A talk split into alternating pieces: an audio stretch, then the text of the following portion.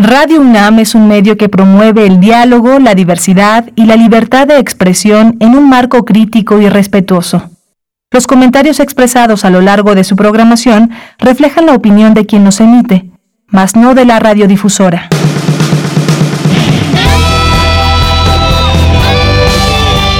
Prisma RU. Relatamos al mundo.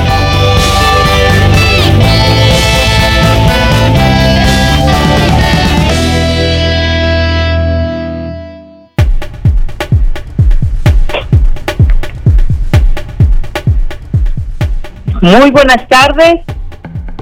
Muy buenas tardes. Muchas gracias por escucharnos a través de Prisma RU.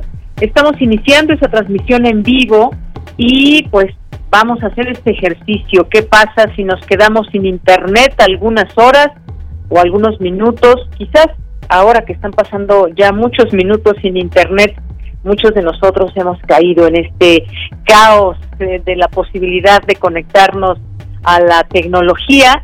Y bueno, pues le leo de esta, esta nota del financiero que dice que el servicio ofrecido por Telmex presentó fallas este mediodía de miércoles, según reportan usuarios. Este sitio notificó la incidencia debido a que la cantidad de quejas de usuarios han sido significativamente mayores en volumen a esta a este momento del día. De acuerdo con la información presentada, se han se han recibido eh, más de 3.000 notificaciones por parte de clientes de esta compañía reportando fallas en su servicio. El 97% de estas tienen que ver con problemas de Internet, 2% con un apagón total y 1% con el sitio web de la empresa. Eh, también, pues bueno, se cayó este Internet. Telmex lo que recomienda es que envíen un correo a la dirección telmexsoluciona arroba telmex.com eh, con los distintos datos, el número de línea, el nombre del titular pero mientras tanto, mientras todo esto se soluciona o no, ¿cuántos millones, podríamos decir, entre alumnos y maestros se han quedado sin la posibilidad de clases virtuales? Nos hemos quedado muchas personas sin la posibilidad de llevar a cabo nuestro trabajo como, como se debe. Y pues sí, nos vienen estas reflexiones, la dependencia a la tecnología que tenemos que tenemos ahora no podemos transmitir por aplicaciones porque no no está funcionando el internet muchos quizás eh, de nosotros activamos nuestros datos y así es como estamos tratando de solucionar los problemas del día a día. Y es que imagínense en el tema de las telecomunicaciones, es básico el poderse conectar a una línea y pues a final de cuentas para eso estamos pagando, todos los que pagamos internet, ya sea en tal o cual servicio se debe proveer, pero hay, hasta el momento es lo que se sabe, no hay más detalles, lo que sí es que las redes en la medida de lo posible han explotado pese a que no hay internet. Muchas personas seguramente activaron sus datos y hay muchas quejas hacia esta compañía que dejó a muchos, a millones sin internet en este en este día y desde por ahí del mediodía y prevalecen estos problemas. Así que pues estamos transmitiendo vía telefónica para todos ustedes, ustedes estamos en vivo. Muchas gracias por su atención como siempre. Eh, vamos a dar inicio a través de estas frecuencias en el 96.1 de FM y 860 de AM. Y el día de hoy tenemos varias cosas que comentarles a todos ustedes. Una tiene que ver, vamos a hablar en entrevistas sobre las cabañuelas. ¿Han escuchado hablar de las famosas cabañuelas y cómo este método tradicional nos puede llevar a saber cómo será el clima en el año? Bueno, pues lo vamos a ver de una manera científica con el doctor Gerardo Herrera Corral, que es investigador del Departamento de Física del Centro de Investigación de Estudios Avanzados, el CINVESTAD. No se pierdan esta conversación con él, seguramente interesante en torno a este tema y por supuesto la agenda en materia de ciencia para este 2022. Y también otro tema que retomamos para el día de hoy, el tema de Julian Assange, este activista político, eh, periodista que pues fundó este sitio de WikiLeaks y desde ese momento hasta la fecha todo lo que se ha podido conocer gracias a él y también eh, pues hay activistas en todo el mundo que están a favor de que pueda llevarse un juicio justo o que no deba permanecer así como hasta el día de hoy privado de su libertad y retomamos el tema ahora que el gobierno de México a través del presidente López Obrador expresó que podría darse asilo o hizo en su momento una, una petición de, de asilo para que pudiera tener asilo político Julian Assange aquí en nuestro país. Vamos a platicar del tema con Edith Cabrera, que es fundadora del colectivo Vida y Libertad a Julian Assange. Tendremos esta conversación el día de hoy. Y ya para nuestra segunda hora, esperamos que ya haya internet, tendremos a la licenciada Amapola Grijalva Vega, que es presidente de la Cámara de Comercio y Tecnología México-China. Eh, vamos a conversar con ella sobre un foro México-China 2022 con muchos temas muy interesantes este foro ya hoy tendremos la oportunidad de estar platicando con ella en un momento más. Miércoles de ciencia, miércoles de sustenta, hoy aquí en Prisma RU, nuestra información eh, nacional, internacional, universitaria. Hay un comunicado que en un momento más les vamos a dar a conocer por parte de nuestra UNAM. Así que pues gracias por estar con nosotros, compartan si pueden sus todas las peripecias que están haciendo sin internet en este día, en este miércoles 5 de enero del año 2022. Y saludos allá a mis compañeros en cabina, a Montes en los controles técnicos, en la producción Rodrigo Aguilar y aquí en el micrófono les saluda Deyanira Morán. Pues vamos a estar aquí con todos ustedes de una a tres de la tarde, recibiendo en la medida de lo posible sus mensajes a través de arroba Prisma RU en Twitter y Prisma RU en Facebook. Bien, pues desde aquí relatamos al mundo. Relatamos al mundo. Relatamos al mundo.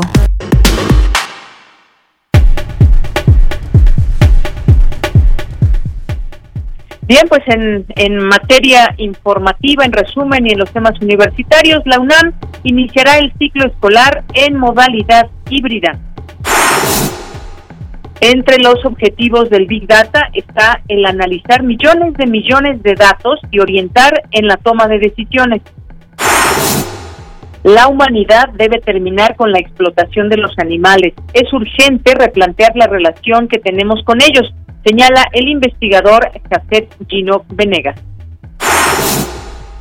El programa Basura Cero del Geoparque Mixteca Alta busca conservar el entorno natural y mejorar la calidad de vida de las comunidades en las zonas rurales. En la información nacional, el presidente Andrés Manuel López Obrador solicitó a los hoteleros de la Riviera Maya que permitan el nuevo trazo del tren Maya. Que nos ayuden porque se está definiendo un nuevo trazo para el tren Maya y ojalá y cooperen, no les afecta sus terrenos, es decir, la parte que tienen construida, eh, se va a hacer un trazo en los espaldares de sus terrenos, o sea, no es a la orilla de la playa, sino en la parte de atrás, es un nuevo trazo hay las palabras del presidente Andrés Manuel López Obrador y la Fiscalía General de la República por el caso de Break pide penas de 39 años para Emilio Lozoya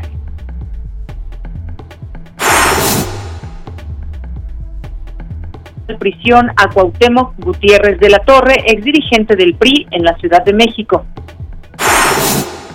En materia internacional, en Kazajstán, el presidente Kasim Jomart Tokayev anunció que asume el cargo de presidente del Consejo de Seguridad Nacional en respuesta a las protestas por los precios de los combustibles que han desembocado en violentos enfrentamientos en varias regiones del país. El presidente de Francia, Emmanuel Macron, defendió el pasaporte sanitario y aseguró que en los próximos días será más restrictivo. Y en Irak, un misil de origen desconocido impactó en una base cercana al aeropuerto internacional de Bagdad. No provocó víctimas, informaron fuentes militares.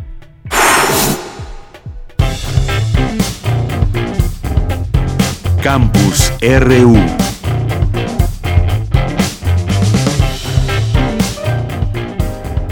Bien, pues entramos a nuestro campus universitario en este día haciendo muchas piruetas. En este día. Me dicen que en cabina tampoco hay internet. Y bueno, pues esperemos que tener datos más concisos de qué es lo que está sucediendo en este, lo que parece un, un, apagón de internet de esta empresa de Telmex. Y que como decíamos, muchos de pronto estaban en el aula virtual, se quedaron sin poder conectarse y bueno, pues así, así seguimos Y por lo pronto, pues iniciamos ahora con este comunicado de nuestra UNAM ante la situación sanitaria imperante en el país y la persistencia del semáforo epidemiológico en color verde en la mayor parte del territorio, las condiciones para el regreso a las actividades universitarias en este inicio de año 2022 se mantendrán tal y como se llevaron a cabo hasta antes del inicio del periodo vacacional del mes de diciembre pasado. Las actividades académico-administrativas se realizarán con el aforo que se ha requerido por las distintas dependencias, procurando el ingreso del personal en horarios escalonados y en observancia de todas las medidas sanitarias que han sido difundidas con antelación. El uso de cubrebocas tendrá carácter obligatorio en todos los espacios cerrados de la universidad. De igual manera, las actividades docentes, prácticas y teóricas de investigación y de difusión de la cultura se efectuarán con los aforos reducidos aprobados con anterioridad por los consejos técnicos e internos y por el Consejo de Difusión Cultural. En consecuencia, la enseñanza en este inicio de año continuará desarrollándose en forma híbrida en los diferentes planes de estudio. De acuerdo con las condiciones de la evolución de la pandemia y previo al inicio del próximo ciclo semestral, la institución dará a conocer oportunamente cualquier modificación a las disposiciones universitarias ya publicadas. Así que, pues, este es el comunicado de nuestra universidad. Nos mantenemos atentos a todo ello y lo que vaya derivando de las decisiones de los consejos. Bien, por lo pronto nos vamos ahora a más información, más información universitaria. Académicos señalan que la humanidad debe terminar con la explotación animal. La información con mi compañera Cristina Godínez. Deyanira, buenas tardes. Un saludo para ti y para el auditorio de Prisma RU. La postura antropocéntrica, denominada especismo, es una forma de discriminación hacia los otros animales por el simple hecho de que no son humanos. Se trata de la discriminación más terrible de la historia porque ha asesinado a más seres vivos que ninguna otra, expresó Jafet Gino Quintero Venegas del Instituto de Investigaciones Sociales de la UNAM. El también especialista en zootecnia, dijo que etiquetar a algunas especies animales como de consumo, alimentación, compañía, laboratorio e incluso terapia solo es una construcción social y una clasificación que les hemos otorgado para ciertos fines que legitima utilizarles y arrebatarles la vida. A los otros animales se les arrancan las características de raciocinio o sea, se dice que el ser humano es el único individuo que tiene la capacidad de raciocinio. Se acepta por primera vez que los otros animales, otras especies de un animal, al tener un sistema nervioso central, son autoconscientes de su dolor y de su placer, ¿sí? Y que entonces tenemos que replantearnos todas nuestras relaciones que tenemos hacer con ellos. Por su parte, Beatriz Banda Cantón, doctora en bioética, reveló que la indiferencia, crueldad e irresponsabilidad dañan a los animales. Dijo que de alguna manera se ha puesto el foco en los animales de compañía toda vez que comparten nuestro espacio y vida. Sin embargo, hay millones de animales explotados que están confinados, mutilados y se les quita la vida sin acato a las normas oficiales. No necesitaríamos leyes prohibitivas ni punitivas, porque nuestra propia conciencia nos haría que, frenáramos ciertos comportamientos que tenemos hacia los animales, ¿no? Comportamientos violentos que hemos normalizado. La especialista de la Facultad de Medicina Veterinaria y Zootecnia comentó que en el ámbito legal, desde 2007 se trabaja en una iniciativa de ley general de bienestar animal que abarca a las especies domésticas y silvestres que están bajo el cuidado y tutela de los seres humanos. Deyanira, este es mi reporte. Buenas tardes. Muchas gracias, gracias Cristina Godínez por esta información. Y el Día del Geólogo en México se conmemora este 6 de enero. Mañana se estableció en el siglo XX para celebrar a quienes realizaban labores relacionadas con el estudio de la Tierra, señala la investigadora Lucero Morelos Ramírez. Vamos con la información de mi compañera Cindy Pérez. ¿Qué tal, Deyanira? Muy buenas tardes a ti y a todo el auditorio de Prisma RU. De acuerdo con la Asociación Nacional de Universidades e Instituciones de Educación Superior, existen 13 instituciones en México de las cuales egresan al año aproximadamente 700 profesionistas con el título de geólogo, ingeniero geólogo, ingeniero en geociencias, ingeniero geólogo mineralogista e ingeniero geólogo ambiental. Sin embargo, este número es reducido si se considera el tamaño del territorio nacional, las riquezas que contiene contiene y que esta profesión es considerada capital estratégico para el desarrollo del país, afirmó la experta del Instituto de Geología de la UNAM, Lucero Morelos Ramírez. En ocasión del Día del Geólogo en México que se celebra este 6 de enero, señaló que en la actualidad hay profesiones que llaman más la atención de los jóvenes, por lo que uno de los principales retos que enfrenta esta ciencia es elevar la matrícula en el territorio nacional. Más o menos egresan unos 170 eh, ingenieros geólogos al año en conjunto. Para las dimensiones de nuestro país, eh, pues son insuficientes, dado que falta mucho todavía por explorar, ¿no? Eh, no nada más en superficie, sino también en el subsuelo. La geología fue siempre parte de la agenda del Estado, en tanto saber estratégico, porque pues era necesario conocer, evaluar y explotar las riquezas contenidas en la tierra, ¿no? Y en el subsuelo. Entonces, eh, desde sus orígenes ha sido una profesión altamente eh, importante para la economía de los países. La investigadora consideró como aliciente que cada vez hay mayor equilibrio en la participación de las mujeres en esta área, pues abarcan 50% de la población estudiantil y recientemente su presencia quedó patente cuando la Sociedad Geológica Mexicana, la más antigua en su tipo, tuvo como presidenta a Elena Centeno García. Hasta aquí el reporte. Muy buenas tardes. Gracias, Cindy. Muy buenas tardes. Continuamos. Porque tu opinión es importante, síguenos en nuestras redes sociales, en Facebook como Prisma RU y en Twitter como arroba PrismaRU. Bien, continuamos, es la una de la tarde con 20 minutos, como mencionábamos al inicio de este espacio, estaremos platicando en un momento más con el doctor Gerardo Herrera Corral, eh, desafortunadamente tampoco están saliendo los, los tweets, el Twitter también no sé qué tanto tenga que ver con todo esto que está sucediendo, pero también nos están reportando que hay dificultad en esa comunicación a través de esta red social. Pero por lo pronto, pues vamos a platicar. Algún algún tuit por ahí salió ya del doctor Gerardo Herrera Corral antes de que se vinieran abajo las posibilidades de comunicación a, a través de esta vía y ya está con nosotros en estos, en estos momentos el doctor Gerardo Herrera Corral, que es investigador del Departamento de Física del Centro de Investigación de Estudios Avanzados, INVESTAB, científico en la Organización Europea para la Investigación Nuclear, comúnmente conocida por la sigla CERN. ¿Qué tal, doctor? Bienvenido. Muy buenas tardes. Hola, buenas tardes. Encantado de estar con ustedes. Muchas gracias, gracias, doctor. Pues hay un tema, o varios temas que tienen que ver con la ciencia, eh, la agenda en materia de ciencia para este 2022, pero también algo que desde hace mucho tiempo eh, se trata de un poco de averiguar qué puede pasar en cuanto al clima y refiriéndonos a las cabañuelas. Me gustaría que comenzáramos con este tema, doctor, que nos explicara qué son las cabañuelas y cómo es que se puede quizás eh, pues percibir un poco, cómo podríamos decir, intentar saber cómo va a estar el clima durante el año. Así es, sí. Las cabañuelas son, son una tradición eh, muy dependiente de las culturas. La que nos corresponde a nosotros en el continente latinoamericano, pues nos llega de España, del centro y del sur de España.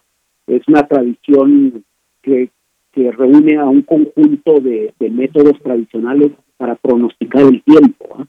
Decimos no predecir porque no tenemos realmente ninguna base científica para hacerlo, es solamente una estimación eh, que de acuerdo con, con esta tradición corresponde a los primeros días de enero, ¿no? los primeros 12 días de enero que van correspondiendo con los meses del año y que nos darían, según esta tradición, una correspondencia de la meteorología de cada día con el, con el mes correspondiente. Eso para las cabañuelas de ida y luego las cabañuelas de vuelta que se dan del 13 de enero al 24 para los meses inversos, es decir, el 13 correspondiendo a diciembre y finalmente los últimos días de enero del 25 al 30 se corresponden a dos a, dos meses cada uno, de manera que se divide el día en 12 horas, ¿no? Eso es lo que nos, nos dice la tradición, este método tradicional para estimar la meteorología de los meses del año.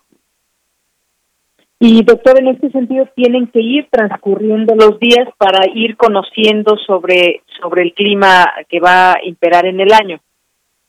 Así es, es lo que es lo que nos indica la tradición. Es una tradición muy del campo, es una tradición muy propia de los pastores, de los labriegos, que observan pues los fenómenos atmosféricos, la forma de las nubes, la, dirección del viento, observan si hay un halo en la luna o no, cómo son las estrellas, si apareció un rocío por la mañana, si hubo arcoíris o no. Todos son fenómenos atmosféricos que, de acuerdo con esta tradición, serían indicativos de lo que nos depara el año, que por supuesto hay que aclarar no tienen una base científica, es una es un es una tradición cultural, ¿no? más más un, así, una una costumbre de las culturas. Efectivamente, es más en este sentido, más tradicional. Y bueno, al pasar de los años, ¿qué podríamos decir de esto que, como usted bien eh, nos señala, no tiene que ver con lo, lo científico, sino es un poco esa observación eh, de, de, los días que están transcurriendo, los primeros días del año, las nubes y todo esto, pero ¿qué tan afinado ha sido esto, digamos, cómo podríamos eh, hablar de, de, ello, doctor? ¿Qué tan eh, motivado ha estado? Me, me, preguntas. Sí, sí, que qué tan afinado ha sido con respecto a, a, lo que se dice desde hace muchos años, cuando empiezan a contarse estas cabañuelas, ¿Qué, ¿Qué tanto le han atinado, digamos, las personas que se dedican a esto? Ah, ya. No, desde, luego que no hay una base científica para esto, ni hay en lo absoluto eh, algo que nos indique que efectivamente vaya a ocurrir en enero lo que ocurre el primero de enero o el, o el 2 de enero lo que ocurrirá en febrero, no tiene una base científica. Lo que yo sí considero, y creo que en eso estaremos muchos de acuerdo, es que estas tradiciones, estas estas costumbres de diferentes culturas que además ocurren de diferente manera en diferentes partes del mundo, pues tienen una función más social, ¿no? Eh, en particular yo considero que tiene la función social de enfocar la visión, de, eh, de poner la atención de la sociedad de manera colectiva en, en, algo específico, independientemente de que sean ciertas, de que realmente ocurra o no. Es, es, más que nada eso. Yo creo que la función cultural social que tiene. Muy bien. Y doctor, pues vámonos ahora sí a lo científico, lo que sí, digamos, está completamente relacionado con la ciencia, porque al iniciar un año, pues también hay agendas que se van conociendo poco a poco. Este año 2022, ¿qué nos puede decir de la agenda en esta materia? Sí, las cabañuelas científicas a mí sí me parecen muy interesantes porque es así, pues eh, tenemos información que nos puede indicar qué es lo que va a ser dominante en los medios de comunicación, que es lo que va a estar en la boca de todos en, el ámbito de la ciencia. Y en ese sentido, pues comenzamos el año muy bien, comenzamos el 2022 muy bien, porque el primero de enero, que nos indica qué es lo que va a estar en los medios de comunicación con respecto a la ciencia, pues yo considero que nada más y nada menos el hecho de que la UNESCO, la organización internacional, adoptó la resolución de proclamar este año como Año Internacional de las Ciencias Básicas y el Desarrollo Sostenible, algo que a mí me parece importantísimo. Creo por primera vez, de una manera internacional, mundial, se considere la importancia de las ciencias básicas. Eso, no había ocurrido jamás y está ocurriendo este año. 2022 es el Año Internacional de las Ciencias Básicas y el Desarrollo Sostenible, que eh, fue designado así, fue adoptado así por la UNESCO después de que la, la Asamblea de las Naciones Unidas decidió eh, comenzar a darle importancia a las ciencias básicas, eh, considerando que esto tiene una, una relevancia importantísima para la Agenda 2030. ¿no? Yo creo que, por ejemplo, esto es un buen indicativo de lo que será el año. Eh, y así nos vamos con el 2 de enero, que también comienza, creo yo, con un nuevo panorama de la tragedia la tragedia que es el SARS-CoV-2 en la que estamos viviendo y que indudablemente en febrero estará todavía dando mucho de qué hablar. Yo creo que en esta ocasión será a partir de un nuevo grupo de investigadores, SAGO sería en español el acrónimo para las siglas en inglés de Scientific Advisory Group. Eh, es un grupo de investigadores de 28 científicos de todo el mundo que estarán nuevamente investigando con detalle el origen del virus SARS-CoV-2 pero no solo eso, este grupo de asesores también se ha propuesto asesorar a la Organización Mundial de la Salud para la posible aparición de nuevas enfermedades. un grupo de expertos que representa a todas las partes del mundo, 28 científicos, que eh, creo que darán una nueva luz sobre, sobre el origen de, patógenos como el virus SARS-CoV-2. Bien, pues sí, una agenda que se va enriqueciendo. Y esto que mencionaba del desarrollo sostenible, sin duda también muy importante en estos tiempos que estamos viviendo y esto que nos menciona de las ciencias básicas, dado que, pues, cómo es, eh, cómo debemos mirar hacia dónde ese desarrollo que, que siempre queremos que exista, un desarrollo para todas las naciones, pero ¿qué desarrollo estamos hablando? ¿Nos pueden ampliar un poquito más este tema del desarrollo sostenible, doctor? Y en la mirada esto de la Agenda 2030, estamos eh, pues a unos años de que podamos llegar este año, a ese año, pero hay muchos retos de por medio, ¿se lograrán, no se lograrán, qué hace falta? ¿Es suficiente lo que se está haciendo? Cuéntenos un poco más de eso, doctor, por favor. Así es, estoy de acuerdo. De hecho, la, Agenda 2030 fue adoptada en 2015, es decir, 15 años antes del objetivo 2030. Eh, se adoptó por la Asamblea General de las Naciones Unidas como una propuesta hacia la que deben dirigirse los esfuerzos colectivos. Queremos que los gobiernos de todo el mundo estén conscientes de los problemas que debemos resolver como todo, ¿no? Y en esta agenda para el 2030, pues eh, las Naciones Unidas se ha propuesto resolver la pobreza, eh, acabar con el hambre en un programa que se llama Hambre Cero, eh, mejorar la salud y el bienestar de los pueblos, contar con una educación de calidad para todos, la igualdad de género, entre otros muchos puntos.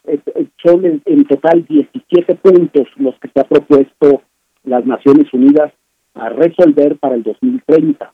Y lo que nos parece muy interesante es que las Naciones Unidas consideren que la ciencia básica es sine qua non, es decir, que las ciencias básicas son indispensables para poder conseguir la solución a todos estos problemas.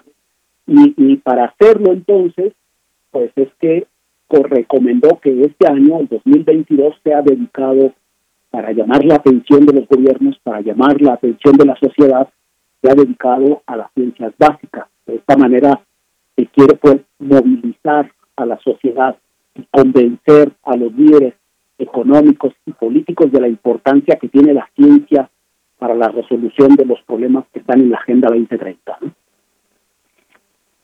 Bien, doctor. Y en este sentido también eh, estamos hablando de, ciencia, lo que puede venir para los siguientes años.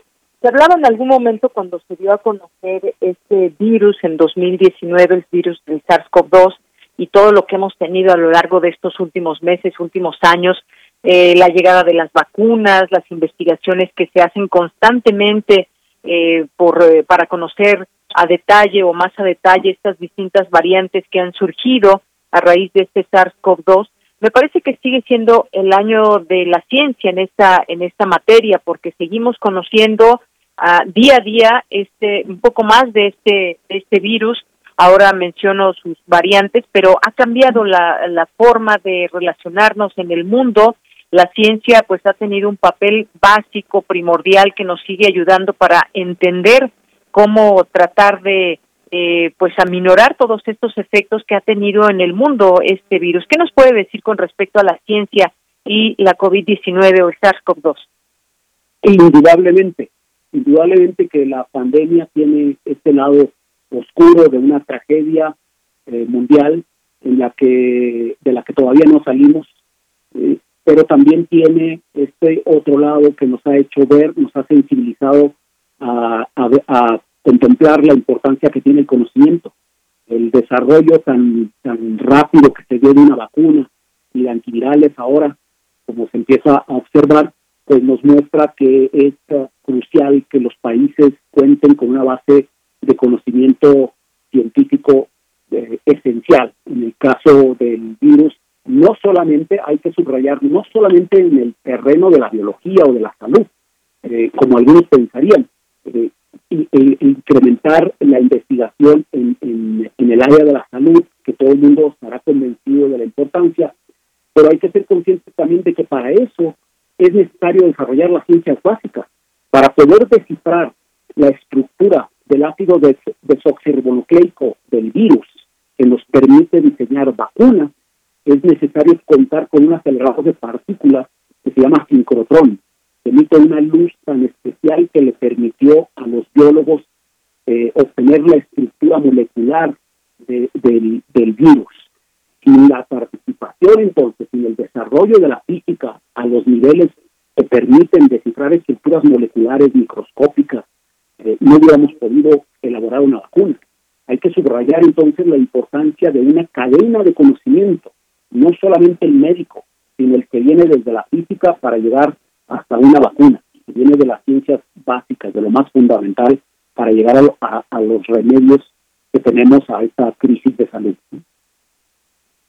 Pues sí, muchas cosas que eh, se seguirán conociendo y para ello, doctor, pues se necesitan muchos muchos recursos humanos, eh, preparación, también eh, pues recursos económicos, la parte presupuestal también a la que han tenido que eh, pues mirar hacia ya los distintos gobiernos ahora cómo diferir también estas partidas que van hacia la ciencia, que van hacia el conocimiento y que nos permitan seguir avanzando en todo esto. Eso que tan importante debemos mirarlo para este año en las agendas, eh, en la agenda internacional y de los gobiernos.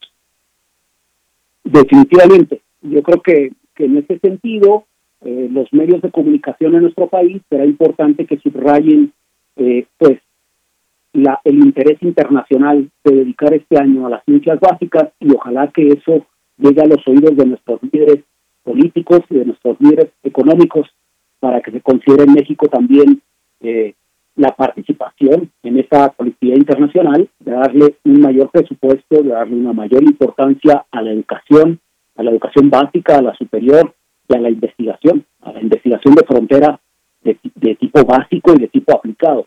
Pero eh, dejar por fin esta idea falsa que tenemos eh, a menudo eh, nuestras sociedades de invertir en ciencia aplicada abandonando a la ciencia básica justamente el mensaje que nos está dando las Naciones Unidas con dedicar este año a justamente a, la investigación básica. Entonces esperemos que esto repercuta en nuestros líderes, eh, en nuestro país también, para que eh, pues se considere la posibilidad de incrementar el presupuesto en ciencia y tecnología. Pues sí, veremos también qué importancia se le va dando a todo esto. Sabemos que hay pues países que reaccionaron inmediatamente y tan es así que tenemos ahora también estas distintas vacunas que se están aplicando en el mundo, aún con todo y las cuestiones de que algunas faltan por aprobarse y demás, pero ha sido algo muy importante que tiene que ver con la medicina, con la ciencia, esta combinación que pues ha permitido que tengamos una una posible solución en todo esto eh, todavía no ha terminado esta pandemia, sin embargo, pues ya se empieza a hablar de la posibilidad de que pueda terminar la pandemia como tal, como esas afectaciones que se tuvieron sobre todo en el año 2020, todavía 2021 y a 2022 quizás estar comenzando a ver, eh, podríamos decir, el final de esta pandemia. ¿Usted qué opina, eh, doctor?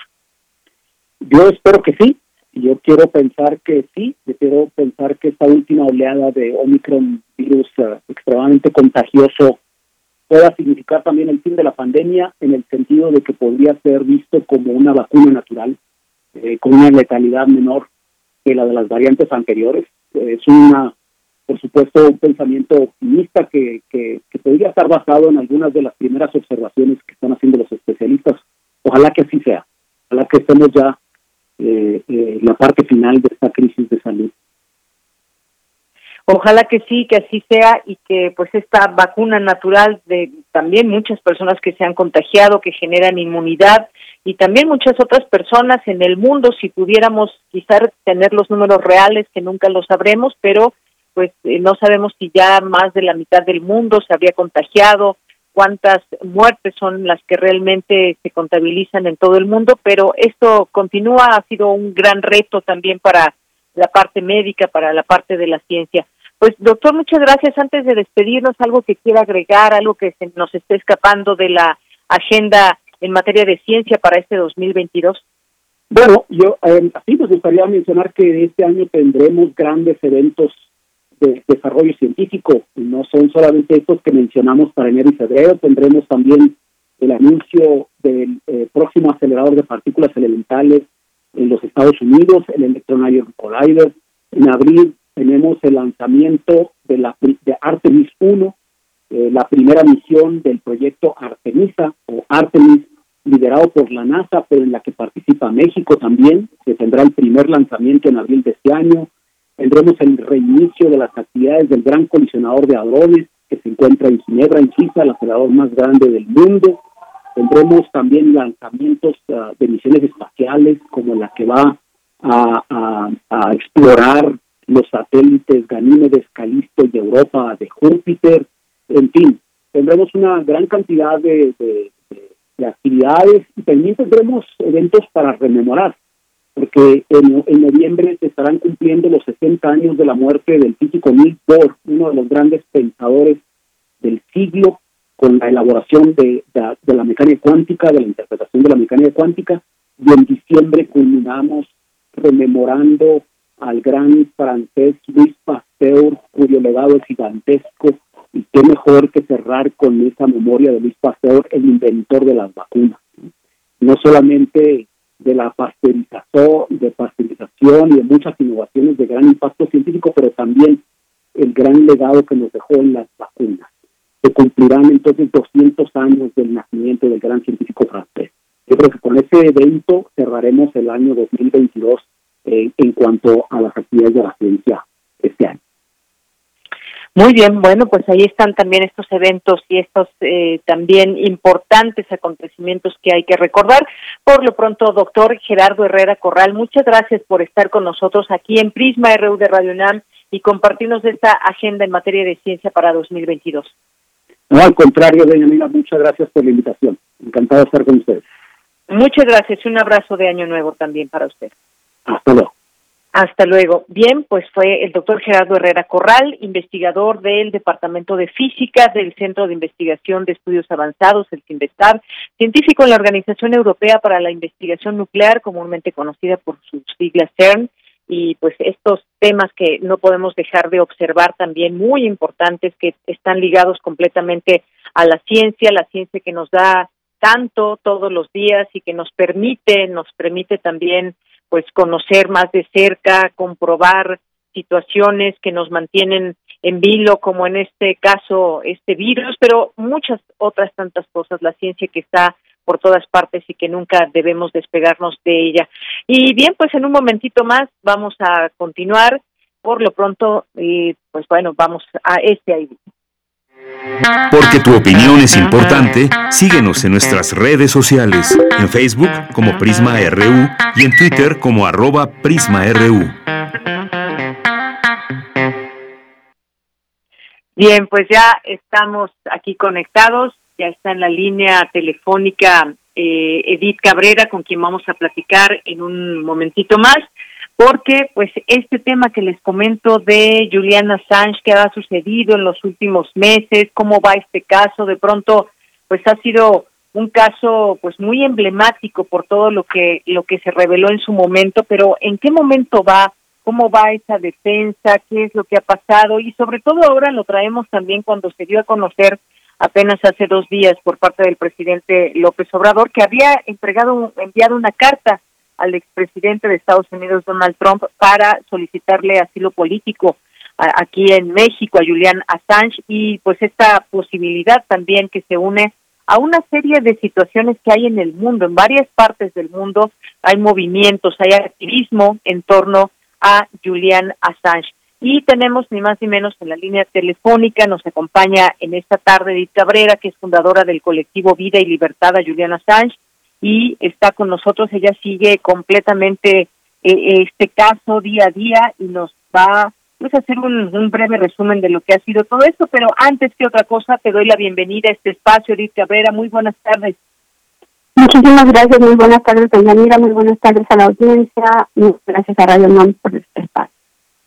Pues gracias a ti por aceptar esta llamada. Pues cuéntanos un poco eh, sobre, digamos, las últimas situaciones en que se ha visto envuelto este activista, periodista, eh, fundador de WikiLeaks y que pues mantiene mantiene la atención de muchas personas en el mundo. Si nos pudieras hacer una una especie de resumen de lo que ha sucedido en los últimos meses, Edith.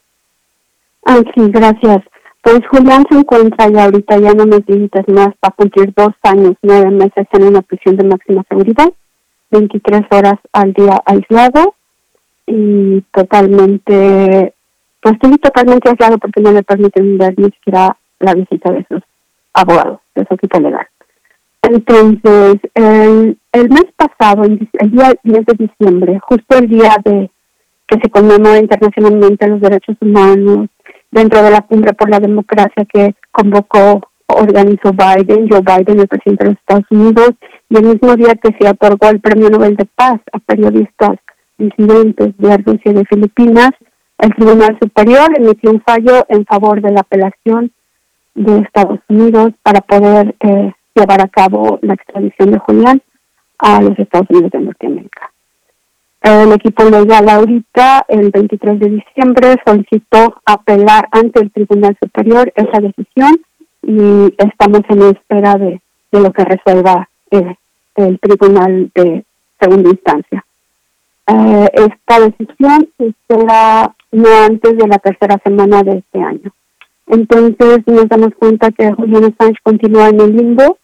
Ah, las cortes del Reino Unido ah, han creído en las garantías que ofreció Estados Unidos una vez que perdió el primer juicio cuando el, Tribunal de Primera Instancia eh, decidió el fallo que Julián no fuera extraditado por razones de salud, eh, pero Estados Unidos después presentó unas garantías y las, el Tribunal Superior ha decidido que, esas garantías son confiables, entonces pues están en apelación ahorita y esta apelación pues puede tardar años. Mientras tanto, Julián continúa encarcelado, eh, es un preso político, es un, es un preso preventivo, no ha cometido ningún delito, eso es muy importante señalar.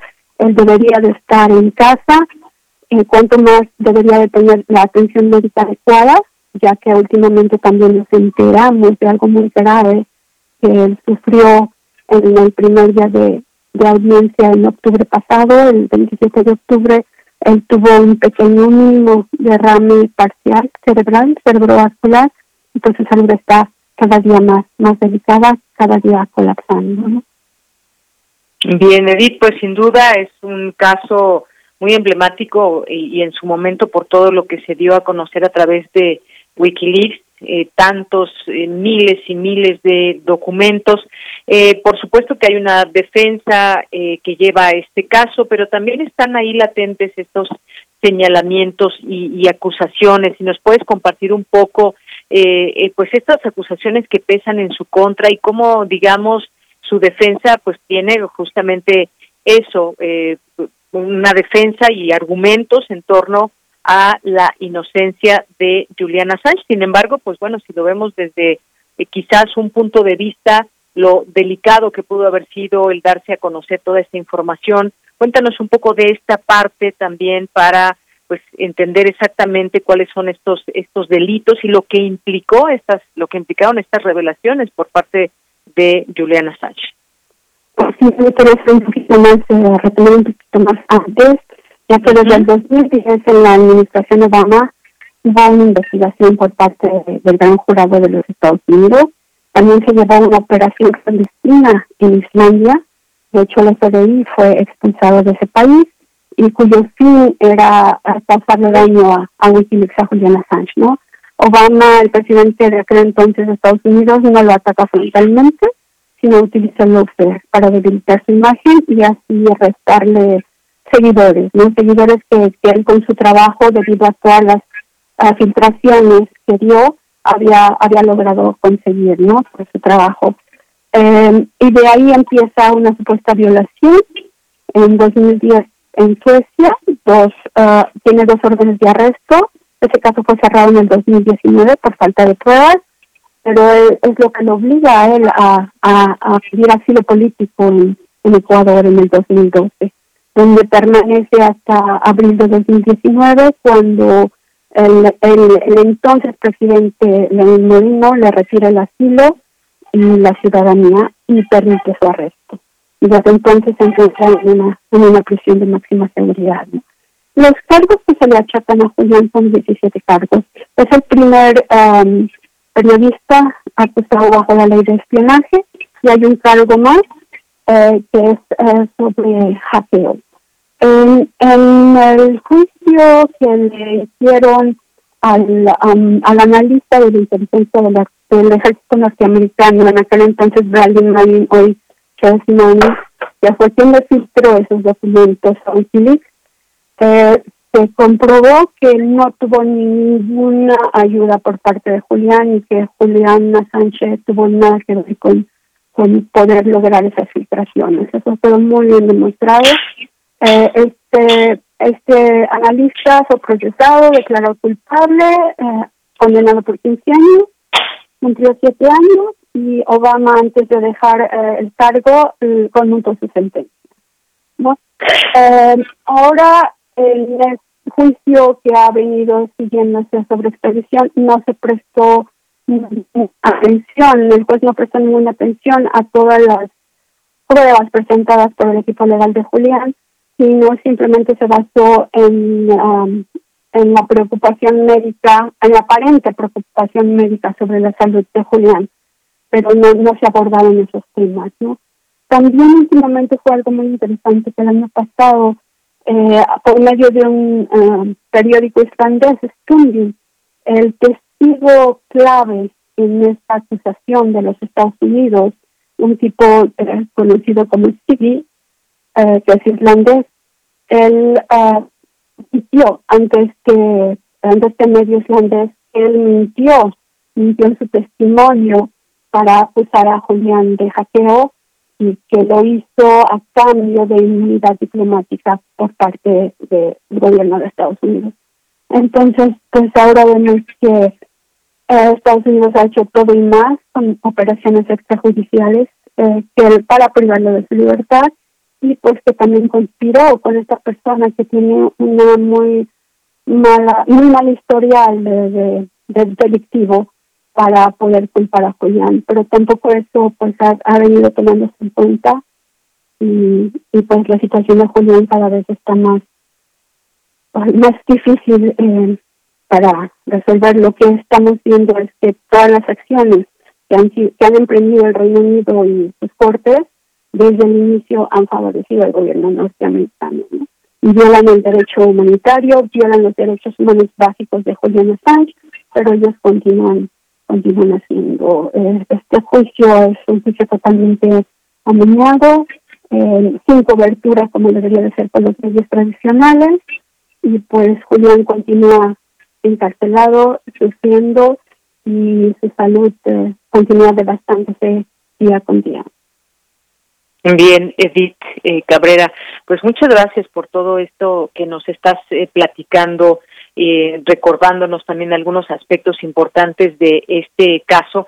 Recuérdanos también esta parte donde, eh, pues, que, que esta acusación de espionaje que bien nos decías, ¿Qué, qué, ¿Qué fue lo que se dio a conocer? Recuérdanos también esta parte que se consideró tan grave, pero que puso también al descubierto muchas eh, situaciones anómalas que, pues bueno, a él le dicen espionaje, pero ¿qué pasaría qué pasaría si volteamos el lado de las cosas y cómo estaban actuando desde esas instancias que se pudieron conocer, qué es lo que se reveló en estas eh, en estos eh, documentos de WikiLeaks.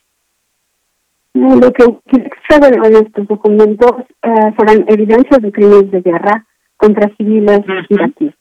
Ah, fueron violaciones a la Convención de Ginebra, a la Convención contra la Tortura, fueron mucha corrupción, vigilancia masiva, um, más? Uh, torturas, corrupción, porque se habló también de, cómo tratan a los presos en Guantánamo, que fueron de las revelaciones más fuertes. Él publicó cables de Kissinger. Esto es muy, muy fuerte porque es una publicación geopolítica más importante que jamás se haya dado, en donde eh, se demuestra el uh, injerencismo directo del gobierno norteamericano en América Latina y pues también en, España, con el Vaticano, fue, una revelación muy, muy grande, ¿no? Entonces todo esto hizo que Julián eh, ganara enemigos muy, muy poderosos, que obviamente no les interesa que, se les descubra um, su, eh, su comportamiento, su mal uso, y que ellos recurren siempre a la, a la palabra de proteger la seguridad nacional cuando no quieren ser eh, revelados, ¿no? ¿no? quieren que la gente sepa, que los ciudadanos eh, sepan que con sus impuestos están haciendo todo este tipo de operaciones injustas, inhumanas, clandestinas todo este tipo de guerras interminables eh, para beneficio de unos cuantos. Y pues por eso es que Julián está pagando muy caro el, el derecho, el derecho que él tuvo de, de, informarnos, porque hay que, hay que decir que es muy importante que Wikileaks eh, no ha jamás en su historial ha tenido que retractarse de ninguna publicación. Esto quiere decir que toda esa información ha sido muy veraz eh, y ningún medio, ningún medio de comunicación puede decir que tiene ese récord. Ellos han sido muy cautelosos en, salvaguardar el, um, la seguridad de sus informantes o de las personas que están involucradas. Esa es la um, falsa acusación que da el gobierno de Estados Unidos diciendo que puso en uh, peligro vidas de gente y hasta hoy eh, se comprobó en el juicio de Chelsea Manning no no se pudo comprobar que se haya puesto en riesgo ninguna vida ni del ejército norteamericano ni tampoco de los informantes que colaboraron con ellos. Entonces vemos que todo ha sido una, una gran falta desde el inicio. Últimamente también eh, otro medio eh, sacó a la luz que el plan de la CIA que tenía en contra de Julián para secuestrarlo y aún hasta asesinarlo cuando se encontraba en la embajada norteamericana y esto pues no es nada nuevo porque sabemos las afectaciones que la hacía eh, mundialmente, ¿no? Como, como, se mueve. Y consideramos que el financiarlo es una venganza de ellos por mostrarnos la verdad de cómo nos gobiernan, de cómo nos manipulan, de cómo nos mienten, de cómo nos roban y de cómo nos matan.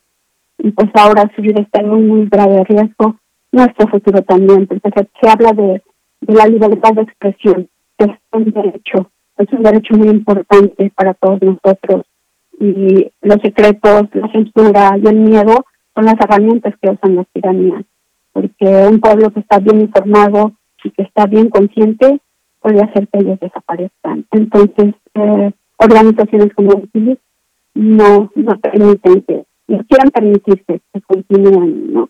El, mensaje muy claro, eh, lo enviaron sobre todo ratito este día de diciembre, en un día muy clave, si tú estás contra nosotros, si tú revelas lo que hacemos, pues te vamos a castigar y si estás con nosotros, pues te escaneamos hasta con el mar de paz, ¿no? Y es muy indignante que los criminales de guerra no sean enjuiciados y que el sistema de justicia que los protege castigue al mismo tiempo a, a, esta gente que, que osa enfrentarlos, ¿no? Y los castiga pues sin piedad, porque lo que está sufriendo Julián es es muy, muy, muy fuerte, ¿no? El, el ratito es un preso preventivo, debería de estar en donde él quisiera estar y debería sobre todo tener la atención médica adecuada. Son 11 años que Julián, este diciembre pasado, se cumplieron 11 años que Julián está privado arbitrariamente de su libertad. Y eso se dice muy fácil, pero le ha causado muchas, muchas uh, secuelas y estas secuelas durante por vida. Su salud es un daño físico que se le está causando a su salud. Y estos daños, pues repito, son ya de por vida, no, no son irreversibles. Entonces, el Reino Unido y Estados Unidos están buscando y lo están consiguiendo el deterioro tanto físico como psicológico del mejor periodista de nuestro tiempo, como es Julian Assange.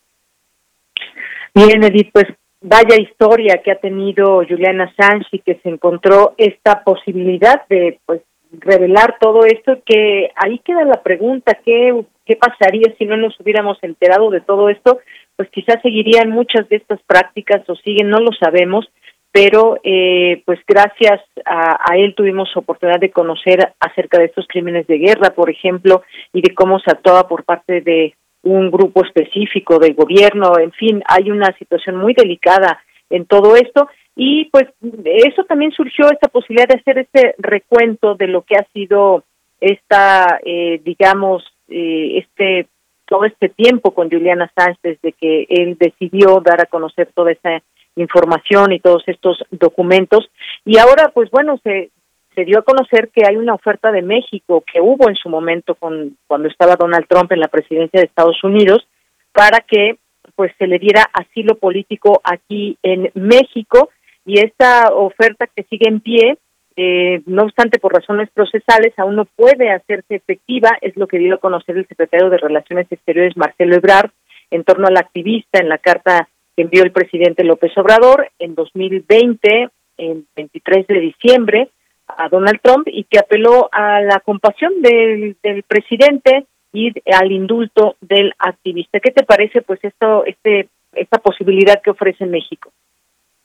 Pues me parece una postura muy clara de AMLO para defender la libertad de expresión, muy humana, muy AMLO, y pues México siempre se ha distinguido por su política exterior y aplaudo eso. Todos los seguidores de la libertad creo que aplaudimos eso. Eh, ha sido tomada con muy, muy, mucho agradecimiento por parte tanto de la familia como del equipo legal de Assange y pues al menos eh, digo esto con orgullo que ha sido el único presidente que le ha brindado la mano y que ha hablado a favor de Assange desde que está preso, ¿no? Lo cual es bastante porque pues recuérdenos que eh, los documentos deben ser públicos y los crímenes de guerra deben ser divulgados y castigados para que no se repitan más. Y como bien dijiste, la, valor, eh, la labor de Julián es para poner fin a las guerras. Nos dio imágenes que pueden sanar a nuestra sociedad y así cambiar el, rumbo a donde nos dirigimos, que es un mundo distópico, el cual pues no queremos y no, no merecemos y no merecen nuestras futuras generaciones, ¿no? Y esta posición de AMLO rectifica que nuestro derecho a conocer debe estar muy por encima de cualquier interés nacional. Bien, Cabrera. Pues muchas gracias por estar con nosotros, hacernos este recuento a inicios de 2022 y con este ofrecimiento que hubo también por parte del gobierno de México. Pues muchas gracias, gracias y estamos atentos porque eh, pues hay también manifestaciones periódicas aquí en, en, la Ciudad de México a las que a través de su a través de su cuenta de eh, sus cuentas de redes sociales invitan a la gente a que se pueda sumar a estas distintas peticiones. Muchas gracias Edith Cabrera y muy buenas tardes. Muchísimas gracias a ti. Si me permites despedirme con una frase de Julián. Sí, adelante. Sí, ok. Dice, si las guerras inician con mentiras, la paz puede ser iniciada con la verdad. Muchísimas gracias. Gracias a ti, Edith Cabrera. Un abrazo y gracias por estar con nosotros aquí en Prisma R. Buenas tardes. Un honor, gracias. Bien, pues fue la fundadora del colegio Julián Assange aquí en Prisma RU. Son las dos de la tarde, ya tenemos que ir al corte. Regresamos a la segunda hora de Prisma RU. Relatamos al mundo. Relatamos al mundo. Hace tiempo que la sala Nezahualcóyotl se siente vacía. Pero este parece un buen momento para recuperar terreno y regresar a los espacios que nos esperaban con los brazos abiertos. La Orquesta Filarmónica de la UNAM vuelve a recibir a su público en la sala Nezahualcóyotl. Consulta el protocolo COVID para asistir a los conciertos en música.unam.mx, diagonal protocolo-COVID, o escúchalos a través de Radio UNAM todos los domingos a las 12 horas. Es bueno estar de vuelta. Radio UNAM, Experiencia Sonora.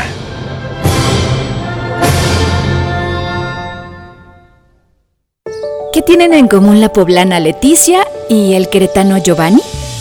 Que se cambiaron de domicilio y van a ir a actualizar su INE. Si tú también te cambiaste de casa, avísale al INE, actualiza tu domicilio y sé parte de quienes toman las decisiones en tu nueva comunidad. Haz tu cita en INETEL 800 433 2000 o en INE.mx.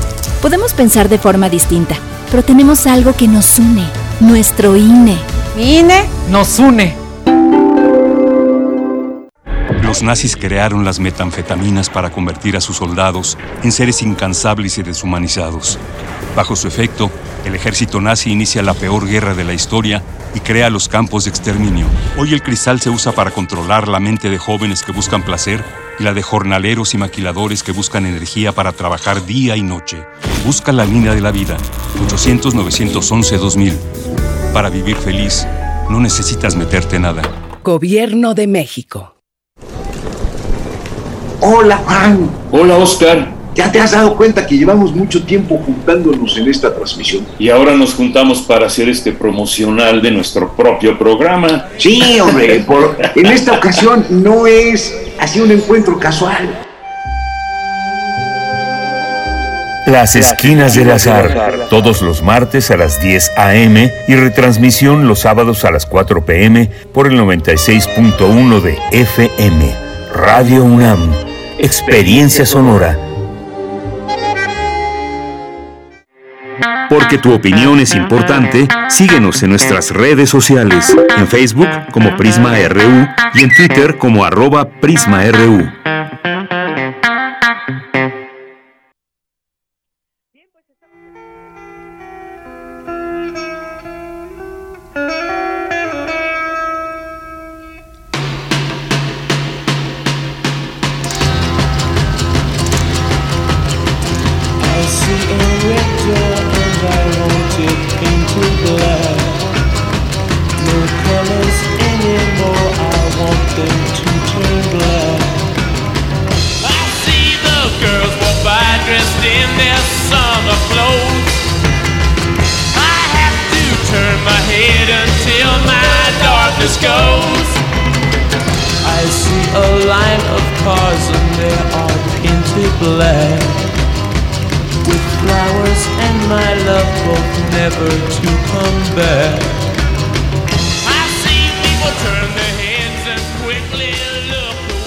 Bien, pues estamos de regreso aquí en Prisma RU, transmitiendo en vivo para todos ustedes en medio de esta navegación sin internet a través de las ondas cercianas y demás.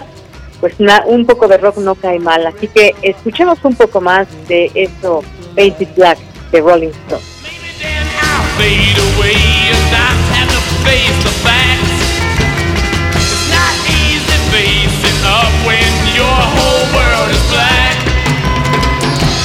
More will my green seagull turn a deeper blue. I could not foresee this thing happening to you.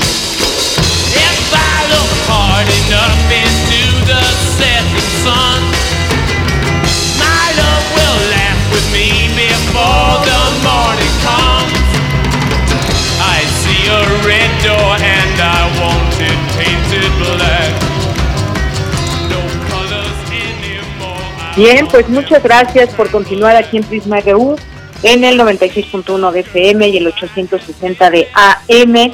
Nos están reportando algunas eh, radioescuchas, algunos radioescuchas que no nos pueden escuchar por internet. Pues después de todo esto que ha sucedido, seguramente sigue habiendo esos eh, impedimentos que nos eh, que nos lleven a las páginas de internet deseadas, como las de Radio UNAM, para que nos puedan escuchar. Pero pues todavía no tenemos toda la información de qué fue lo que sucedió, pero prevalece este, esta situación de Internet para muchas personas.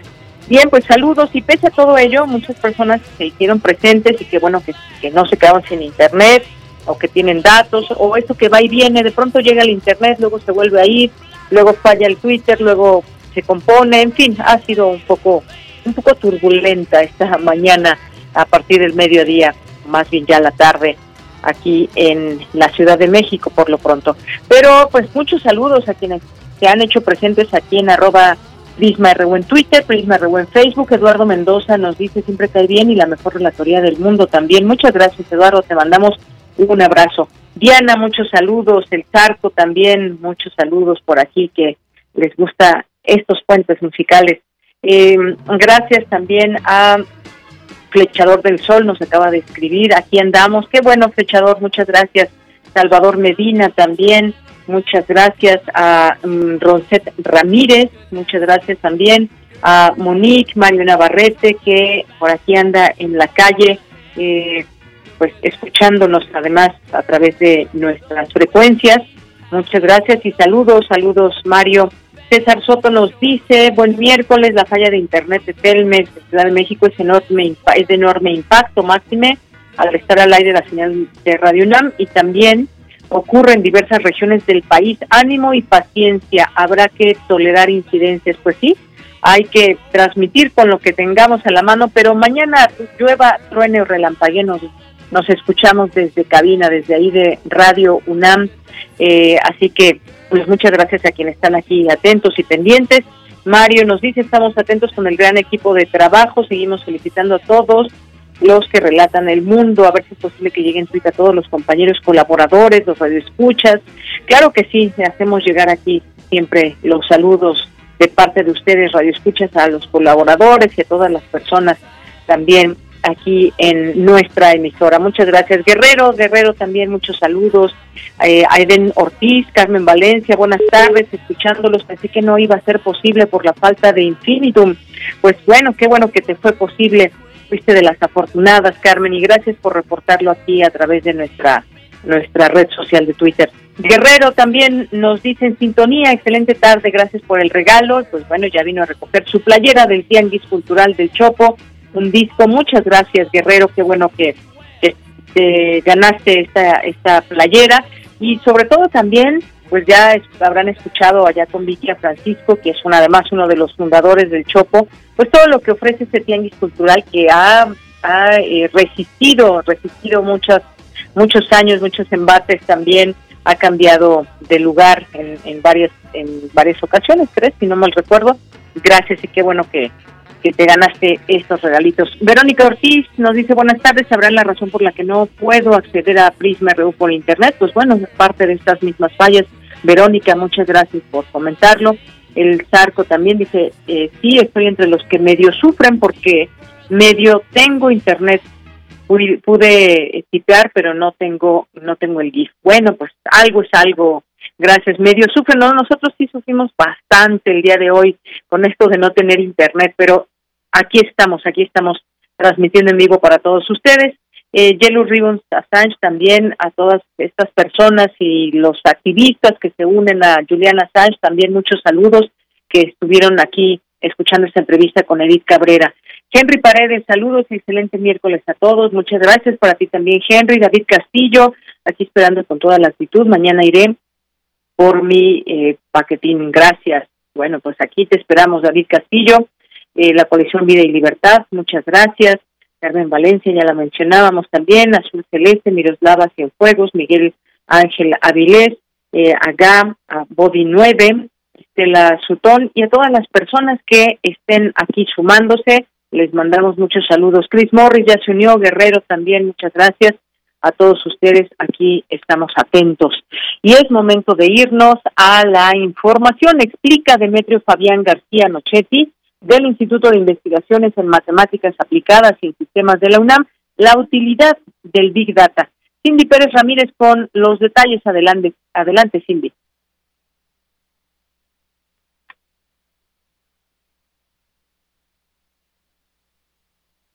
Es una herramienta tecnológica en pleno desarrollo gracias a su sólido fundamento científico. De acuerdo con Demetrio Fabián García del Instituto de Investigaciones en Matemáticas Aplicadas y Sistemas de la UNAM, en la era de la información caracterizada por la generación de crecientes cantidades de datos en Internet, redes sociales y telefonía celular, entre otras fuentes, la ciencia requiere cubrir necesidades que rebasan a las tecnologías existentes. Big Data involucra cómputo de rendimiento, grandes volúmenes de información del orden de los petabytes. Las bases de datos que maneja Big Data son realmente volúmenes y bases de datos que, que no se pueden manejar de manera convencional con las técnicas este, tradicionales. Entonces se deben utilizar este, pues, métodos de inteligencia artificial y además eh, supercomputadoras para manejar esos grandes volúmenes de información. Y en el caso de ciencia de datos, pues eh, en realidad debe involucrar más el conocimiento de, de varios dominios, ¿no? En ese sentido. En ciencia de datos involucra las matemáticas aplicadas, estadística, la computación y sobre todo el área de dominio en donde se va a aplicar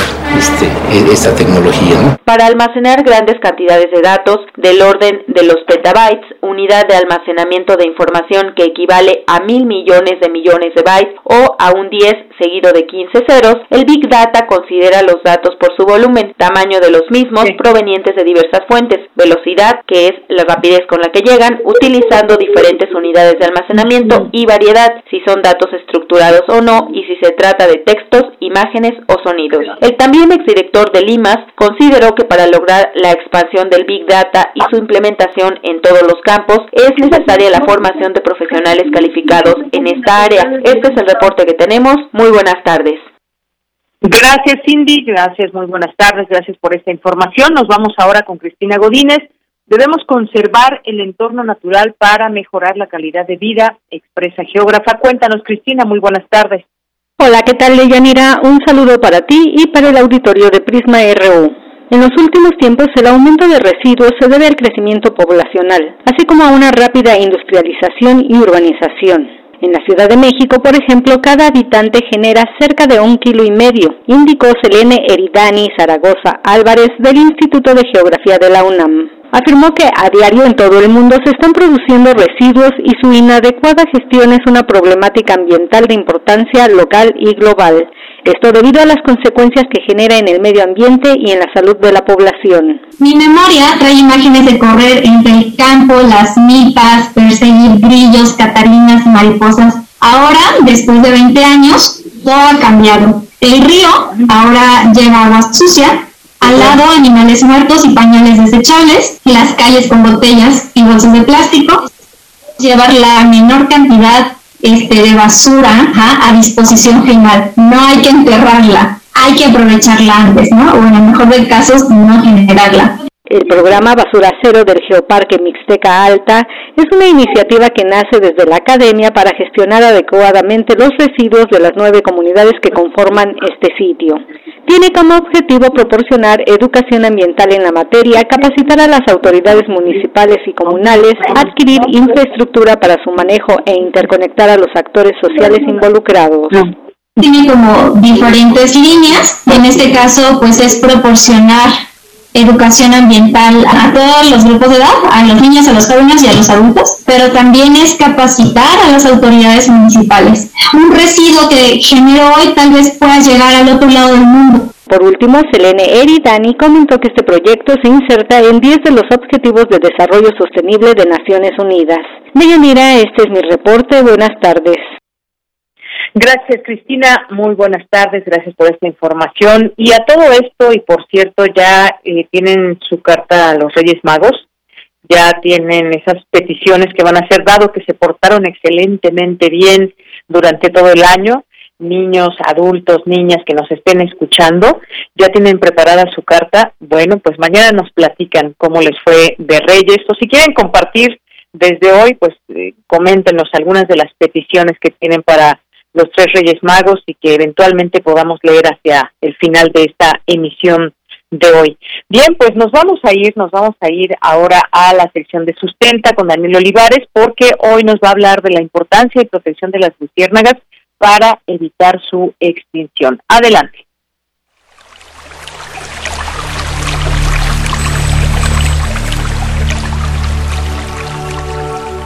Sustenta, sustenta, Innovación universitaria en pro del medio ambiente.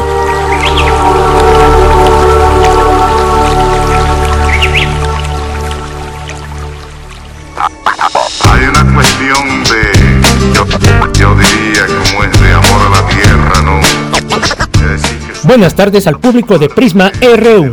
Les saluda Daniel Olivares Aranda en una entrega más de Sustenta. Hoy hablaremos de un tema muy importante, las luciérnagas, su cuidado y protección ante una posible extinción. Para ello conversaremos con el doctor Carlos Rafael Cordero Macedo del Instituto de Ecología de la UNAM. De tus padres y a tus hijos los que vendrán después, si la miras como a tu mamá. Pareciera que salieron de un cuento de hadas por la luz que proyectan en las entrañas de la oscuridad de los bosques. Se trata de las luciérnagas, insectos muy conocidos, miembros de la familia de los lampíridos. La mayoría tienen alas, lo que las distingue de otros insectos con luz propia, conocidos comúnmente como gusanos de luz. Para conocer más acerca de estos peculiares insectos, conversaremos con el doctor Cordero Macedo. Doctor Carlos Rafael Cordero Macedo, muchas gracias por participar en este espacio de sustenta. Para comenzar, quisiera que nos platicara qué tipo de insectos son las luciérnagas y por qué poseen luz propia. Bueno, las luciérnagas son un tipo de coleópteros, es decir, un tipo de escarabajo, que se caracteriza por la producción de, luz de manera natural. Todas las luciérnagas pertenecen a la familia Lampiridae, ¿sí? que es una familia, como les decía yo, de coleópteros, de, escarabajos. Todas producen luz cuando son larvas. Y la mayoría de las larvas de, las luciérnagas viven sobre la tierra o, o, abajito de la tierra. Sí, normalmente están ocultas de la, de la vista y este y producen luz. Ellas son las que producen luz. Todas, todas las especies de, de luciérnagas. Eh, se piensa, y hay algunos estudios que lo confirman, esta luz le sirve para advertir a sus a sus posibles depredadores de que ellas son tóxicas, porque muchas de, estas especies contienen compuestos tóxicos. ¿sí? Algunas especies, en algunas, no en todas, los adultos también producen producen luz. Sí, que son las luciérnagas que son más famosas, ¿no? Las que durante la noche encienden. Hay muchas especies de luciérnagas que en las que los adultos no, no producen luz. Como ya lo escuchamos, las luciérnagas en su periodo de larvas tienen órganos lumínicos especiales situados bajo el abdomen, cuando absorben oxígeno, este se combina dentro de las células especiales con una sustancia llamada luciferina y reacciona produciendo luz sin apenas generar calor. Alrededor del mundo existen aproximadamente 2.000 especies de luciérnagas. Estos insectos viven en diversos entornos cálidos y en regiones más templadas, así como húmedas. Habla el doctor Cordero Macedo. Bueno, el conocimiento que tenemos en México acerca de las luciérnagas, de las de las especies que habitan aquí, se lo debemos principalmente al doctor Zaragoza y su y su equipo de trabajo del, Instituto de Biología también de la de la UNAM. Eh, eh, ellos han encontrado que hay luciérnagas prácticamente en todos los estados de, de nuestra república. Eh, las luciérnagas, digamos en términos generales, como como siempre en biología hay, hay muchas excepciones, necesitan lugares en donde haya una, buena cantidad de humedad. Yo les decía que, que en muchos casos las larvas, en la mayoría tal vez, viven bajo tierra o, o a ras de tierra, pero cubiertos debajo de la, de la hojarasca y necesitan humedad. Sí, entonces requiere que haya un cierto grado de humedad para que ellas este, vivan bien. También el tipo de presas que ellas que ellas utilizan, este, lombrices, caracoles, este, babosas, eh, prosperan más en sitios en sitios que tengan un cierto grado de humedad. Eh, las encontramos en todo en todo el país. Se estima que hay más de 2.000 especies de mariposas a, nivel de mariposas de luciérnagas a nivel mundial y de estas más de 200 se, encuentran aquí en aquí en México. Muchas de muchas especies eh, descritas para nuestro para nuestro país las ha descrito como les decía yo el doctor Santiago Zaragoza. La luz que desprenden ayuda a las luciérnagas a encontrar posibles parejas, pero también como mecanismo de defensa ante los depredadores. Actualmente alrededor del mundo se ha observado una disminución considerable en las comunidades de las luciérnagas. ¿Cuáles son los factores que influyen en la desaparición de luciérnagas? El doctor Cordero Macedo nos explica. Las luciérnagas, este, por, por razones de, de, su propia biología, son un grupo de, de, insectos que, digamos, tiene preocupados a, a, los, a los especialistas debido a, su, a los riesgos que enfrentan de, de extinción, sí, o al menos de disminución eh, notable de sus de sus poblaciones. Como yo les decía, las larvas viven en el suelo, se alimentan en el suelo, por lo que necesitan mucha mucha humedad. ¿Sí? Entonces, eh, la, la destrucción del hábitat, el, tirar árboles, alterar el, este, los ambientes, obviamente las afecta, las afecta mucho. Otro tipo de, de, factor que es que es importante debido a que también las larvas viven, viven en el suelo es, es el uso de, de pesticidas. ¿sí? Los pesticidas muchas veces están dirigidos contra contra insectos plaga y pues son muy generalistas, sino no distinguen entre insectos plaga y insectos benéficos. En razón del, sistema de comunicación que presentan muchas especies, no todas, pero sí muchas especies, este, y que está relacionado a la reproducción sexual, la contaminación lumínica también es otro problema muy grave que ellas, que ellas enfrentan. Si me piden que pongan por prioridades los, los problemas que habría que resolver, pues obviamente tenemos en primer lugar la destrucción del hábitat. Así que es un problema que enfrentan pues en general todos los seres vivos. Como ya lo escuchamos, son diversos los factores que afectan la reproducción, desarrollo y vida de las luciérnagas, como la contaminación lumínica, el cambio de hábitat, la deforestación, los pesticidas, así como el cambio climático, causante de la desaparición de otras especies. Si tienes alguna duda o comentario acerca de las luciérnagas y su cuidado, o algún otro tema que hemos abordado aquí en Sustenta, puedes enviarlo a las redes sociales de Prisma RU o a mi Twitter personal, arroba Daniel Medios TV. Para Radio UNAM, Daniel Olivares Aranda. Hay una cuestión de, yo, yo diría, como es de amor a la tierra Bien, pues continuamos aquí en que ya nos llegan algunas algunas de las peticiones que le harán a los Reyes Magos, algunos radioescuchas, y dicen un nuevo Internet. Bueno, pues esa puede ser una, una buena opción, cambiar de compañía. ¿Será la opción cambiar de compañía? No lo sé, a ver, cuéntenos cómo les va con la compañía que ustedes tienen eh, contratada en este tema del Internet o incluso pues a nivel de, de las oficinas, a nivel laboral, que, cuáles son estos eh, paquetes que se utilizan y de parte de qué compañías. Bueno, al parecer este ha sido un, un, digamos, un problema bastante amplio y que se está viviendo el día de hoy. Y bueno, pues por lo pronto nos vamos a la información internacional a través de Radio Francia.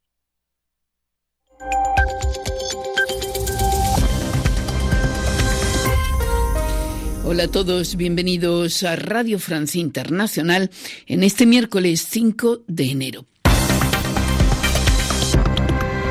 Carmele Gallubo.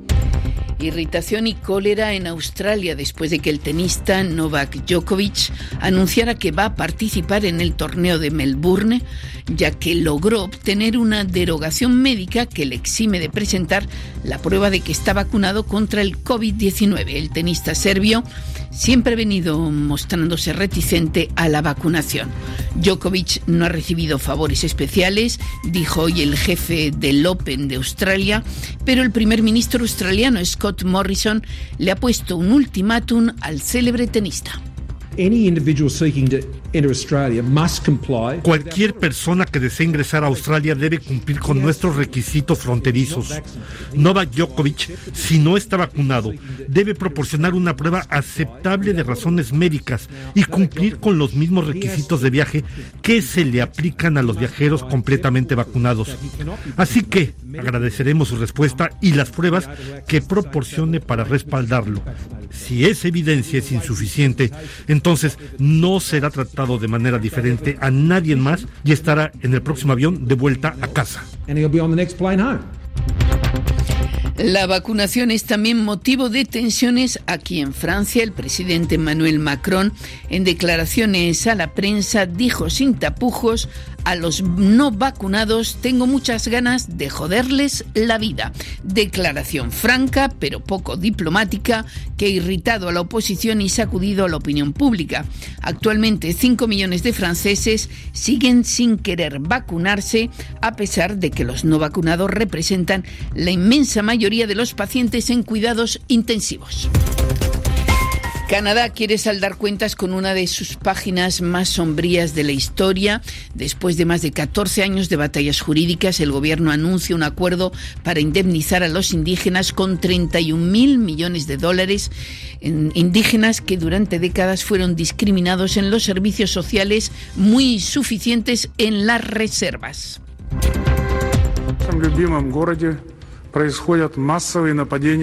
El presidente de Tazajistán, Tokayev, promete una respuesta firme a las manifestaciones que tienen lugar desde el domingo en ese país de Asia Central, protestas suscitadas por el aumento del precio del gas. Esta mañana los manifestantes tomaron varios edificios públicos. Porque tu opinión es importante, síguenos en nuestras redes sociales, en Facebook como Prisma RU y en Twitter como arroba PrismaRU. Dos de la tarde con 26 minutos y nos vamos a enlazar para platicar con nuestra siguiente invitada, que es la licenciada Mapola Grijalva Vega, que es presidente de la Cámara de Comercio y Tecnología México-China. ¿Cómo está, licenciada Mapola? Bienvenida, muy buenas tardes. Deyanira, muy buenas tardes, saludándote con mucho gusto y deseando que este año sea mucho mejor que el anterior. Esperemos que así sea. Muchas gracias, licenciada. También lo mejor para usted. Y pues viene un foro para este año importante, México-China. Este foro que pues contiene muchos temas que nos gustaría que a través de usted nos pudiéramos acercar un poco a todos estos, estos temas que hay, esta relación México-China. Adelante, licenciada. Muchas gracias. Pues antes que nada decirte que el vínculo con China para México es un motivo de mucha reflexión, de debate y de interés de muchísimas personas, incluidas las personas de negocios de México.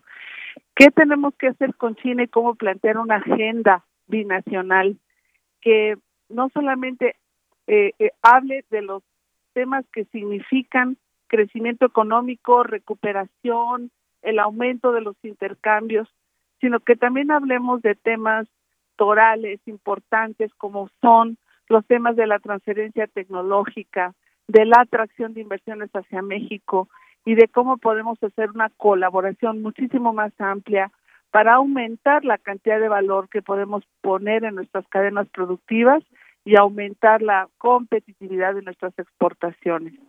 Todos estos temas influyen o impactan en temas centrales para el crecimiento y el desarrollo de México.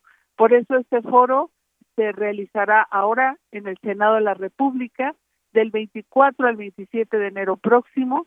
Eh, el registro es en mexicochinaforum.org.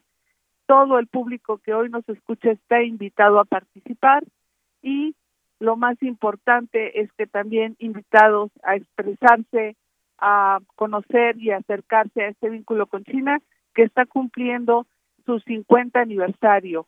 Eh, exactamente el 14 de febrero de 72 se establecieron las relaciones diplomáticas entre México y la República Popular China. Bien, pues estamos hablando de una relación sumamente importante y hay varios temas, como usted bien mencionaba. Otro más, pues es el, es el turismo. Cuéntenos un poco también de esta relación imperante entre México y China respecto al turismo. Sí, tuvimos un aumento significativo del turismo entre México y China llegamos a tener 10 vuelos directos, eh, un puente aéreo muy interesante que empezó a crecer de manera consistente. Pero, pues después de la pandemia, conservamos solo algunos vuelos de carga, pero hemos perdido los vuelos de pasajeros, se han cancelado. Esperamos que en el futuro podamos recuperar esta posibilidad, dado que eh, no solamente nos interesa mucho atraer el turismo chino, sino que ellos encuentran en nuestro país valores, cultura ancestral y muchos temas de interés que nos acercan. Eh, creo que es también muy importante para la promoción de nuestros productos que las personas de la República Popular China conozcan nuestros sabores, nuestros colores, nuestro sol, nuestra capacidad para tener productos de la más alta calidad y creo que todo esto solamente se puede lograr cuando la gente nos visita. Efectivamente. Y bueno, pues esto que también une estos esfuerzos, digamos, entre las dos naciones. Y cuéntenos un poco, ¿cuándo comienza este foro? ¿Qué es lo que podemos encontrar? Sé que va a haber, por ejemplo, una conferencia magistral para hablar de esta relación México-China en una visión renovada para el próximo medio siglo, por ejemplo. Cuéntenos un poco de este contenido, cuándo comienza, para quién está dirigido. Está dirigido para todas las personas que nos escuchan, tanto eh, las personas estudiosas del propio tema de la relación binacional, como para los empresarios y empresarias, para las personas que están interesados en un intercambio académico, eh, en fin, incluso para la gente que quiera acercarse a China por el interés de conocer. Eh, eso en primer lugar. En segundo lugar, reiterarles la invitación, perdón, es del 24 al 27 de enero, lunes 24 al jueves 27 de enero, en una jornada que irá de las ocho y media de la mañana a las doce y media del día y esperamos poder hacerlo de manera real. estamos también pues muy pendientes de cómo va evolucionando esta pandemia, pero de todas maneras podrán registrarse y asistir eh, quienes quieran hacerlo por la vía virtual en www.mexicochinaforum.org. Ahí vienen todos los detalles del programa y tenemos además de pues paneles muy interesantes, más de 10 paneles donde se escucharán las voces de muchísimas personas calificadísimas y expertas en un diálogo también con las empresas y los expertos de China. Y al mismo tiempo tendremos una serie de ponencias magistrales e intervenciones magistrales para plantear temas orales. Por ejemplo, un balance de cómo ha sido este vínculo en los últimos 50 años, qué podemos aprender y hacia dónde podemos dirigir nuestra mirada pensando en un desarrollo acelerado de este vínculo, pensando sobre todo que China es hoy un gran líder en el ámbito mundial. Eh, cuando hablamos sobre todo de esta época de COVID, bueno, pues nos encontramos que Asia es hoy el mayor motor de crecimiento del planeta y en el corazón de ese motor, sin duda, está China. Así que pues la invitación es a conocer más cómo vincularnos, qué tipo de proyectos se pueden hacer desde México, cómo podemos aumentar nuestras exportaciones y también aumentar el intercambio y las importaciones, porque es importante decir que más del 75% del total de las importaciones que hacemos de China son de maquinaria, de partes, de componentes que impactan directamente en la integración de nuestros productos de exportación y también para el mercado doméstico. Así que todos estos temas, eh, pues pensamos que son del interés de prácticamente pues todos los que hoy nos escuchan. Muy bien, eh, licenciada. Y hay un tema, ya que usted también lo menciona, hago énfasis en ello. Hay muchas personas de la comunidad eh, universitaria que nos escuchan, el público en general, vaya, pero también muchas personas que pertenecen a la comunidad universitaria. Y esto que dijo usted, intercambio académico, seguramente también puede resultar de interés de las personas que, eh, que están eh, en algunos, eh, desarrollando algunos estudios y que puedan conocer esta oferta de intercambio académico que suelen ser muy interesantes en todo esto cuando hay estos intercambios también en estos dos países, México, China, quienes puedan venir aquí también a ser parte de esta oferta que ofrece México, pero también mexicanos allá en China. Es correcto. Tenemos en la UNAM el Centro de Estudios China-México, que preside el, el, doctor Enrique Dussel en la Facultad de Economía. Él va a ser uno de los ponentes magistrales, justamente haciendo un balance de cómo ha sido este intercambio económico y comercial. Creo que eh, el acervo y la cantidad de investigación que la UNAM ha hecho sobre China vale muchísimo la pena para que todas las personas que quieran hacer algo en China, con China, hacia China, por China, pues no partan de cero, eh, tenemos muchísimo que aprender de lo ya caminado y creo que hoy es el momento de apretar el paso, de acelerarlo, porque estamos en un momento en el que tenemos que hacer todo el esfuerzo para acelerar el crecimiento de nuestras empresas, de nuestros emprendimientos, de los proyectos incluso de investigación. Eh, tenemos que recuperar el tiempo perdido. Efectivamente, es un tema que también ahí dejamos. Por supuesto, el que eh, el de la tecnología, que es también fascinante porque a través de la tecnología también se pueden plantear, hacer reflexiones, propuestas de acciones centrales en esta materia que puedan impulsar la, recuperación económica, por ejemplo, ahora que tanta falta hace todo esto, tomando como referente pues este liderazgo que tiene China en estos temas de, de industria 4.0, por ejemplo, automatización, la red 6G, la transmisión por satélite, eh, las smart cities, sociedades inteligentes, el e-commerce, entre otros, y pues de esta manera conocer, conocer cómo está China en este aspecto y qué se puede adoptar y sobre todo pues estos intercambios que eh, pues seguramente vendrán muy bien para ambos países. Así es, la tecnología sin duda está constituyéndose hoy en la base fundamental para el desarrollo futuro de China.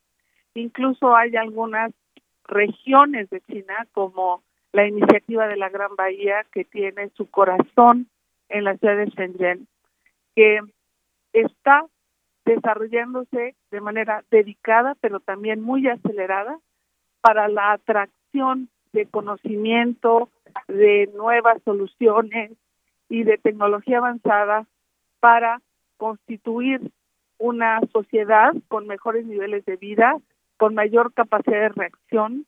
Y todo esto creo que vale muchísimo la pena discutirlo, visitarlo, conocerlo.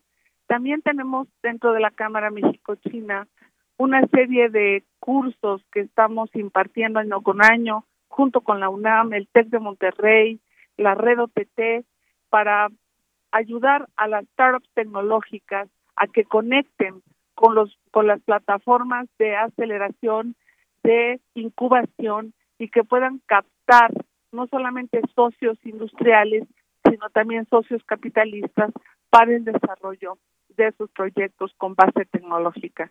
Tenemos ya varios casos de éxito, pero ¿cómo son estas reglas de operación? ¿Qué hay que hacer?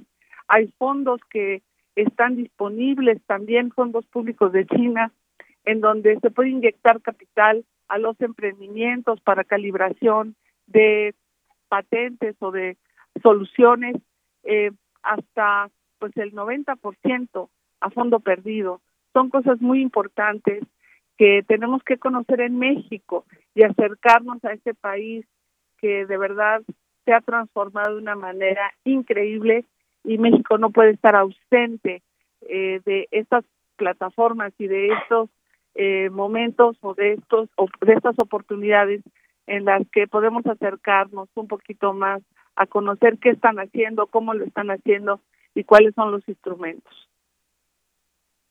Efectivamente, licenciada Mapola Grijalva, pues muchas gracias por hacernos esta, no solamente esta invitación, sino ampliarnos un poco este tema de lo que viene en este foro, cuáles son estas eh, temáticas que se van a abordar. Solamente pues recordamos las fechas del 24 al 27 de enero eh, a través de la página www.mexicochina.org pueden conocer un poco más de esta información. También está la página de mexicochinaforum.org para que puedan conocer más de esto y pues de una vez puedan registrarse para ser parte de todo esto que podrá vivirse a través de este foro. ¿Algo más que desea agregar, licenciada? Sí, decirles que todos son muy bienvenidos también la invitación a los medios para que nos acompañen y el acceso es completamente gratuito. Muy bien, pues muchas gracias de nueva cuenta por esta invitación. Nosotros vamos a postearlo también a través de nuestras redes sociales por si alguien se interesa, estamos seguros de que sí. Por lo pronto, muchas gracias y ya nos veremos ahí en el foro. Que así sea. Muchas gracias, Deyanira. Muy buena tarde. Buenas tardes, hasta luego. Gracias a la licenciada Amapola Grijalva Vega, que es presidente de la Cámara de Comercio y Tecnología México-China y este tema del foro México-China 2022. Pues ya solamente una, una mirada a lo que será este foro con todo y sus temas.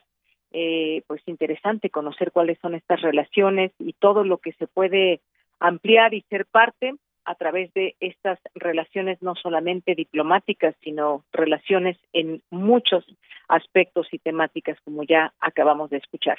Continuamos. Porque tu opinión es importante, síguenos en nuestras redes sociales, en Facebook como Prisma RU y en Twitter como arroba PrismaRU.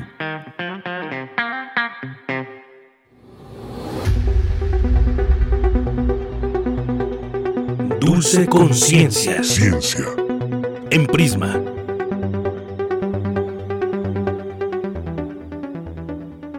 Bien, pues ya estamos en esta sección de ciencia, 10 minutos para hablar de ciencia. Dulce García ya está en la línea telefónica, la saludo con muchísimo gusto.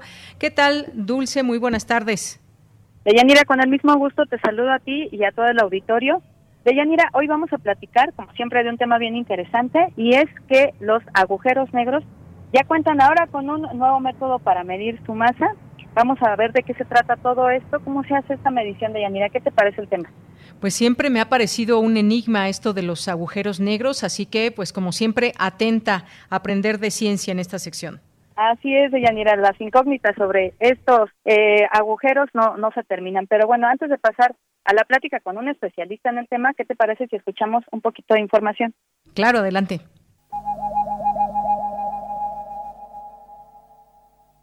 ¿Cómo hacen los científicos para saber las dimensiones, formas o tamaños de un agujero negro? Recientemente se publicó en la revista Science una propuesta para calcular indirectamente la masa de agujeros negros. Estas estrellas, con tal cantidad de materia que han colapsado sobre sí mismas y la gravedad con que cuentan, ejercen una atracción tan fuerte que impiden que la luz escape y terminan engullendo otros cuerpos celestes, formando un disco de los materiales que están siendo tragados. Colin Burke y sus colegas de la Universidad de Illinois observaron que estos discos parecen parpadear, como si se prendieran y apagaran. Aunque no se sabe por qué ocurre esto, notaron que hay una relación entre la velocidad del parpadeo y la masa del agujero. Al revisar observaciones de 67 agujeros negros, hallaron que los de mayor masa tardaban más entre parpadeo y parpadeo. Aunque esto es una forma simple de estimar el peso de estos cuerpos estelares, no es necesariamente más rápido, pues los agujeros de mayor masa requieren de meses o años de observación. ¿Cuántos misterios guardan dentro de sí los agujeros negros? Para Radio UNAM y la Gama.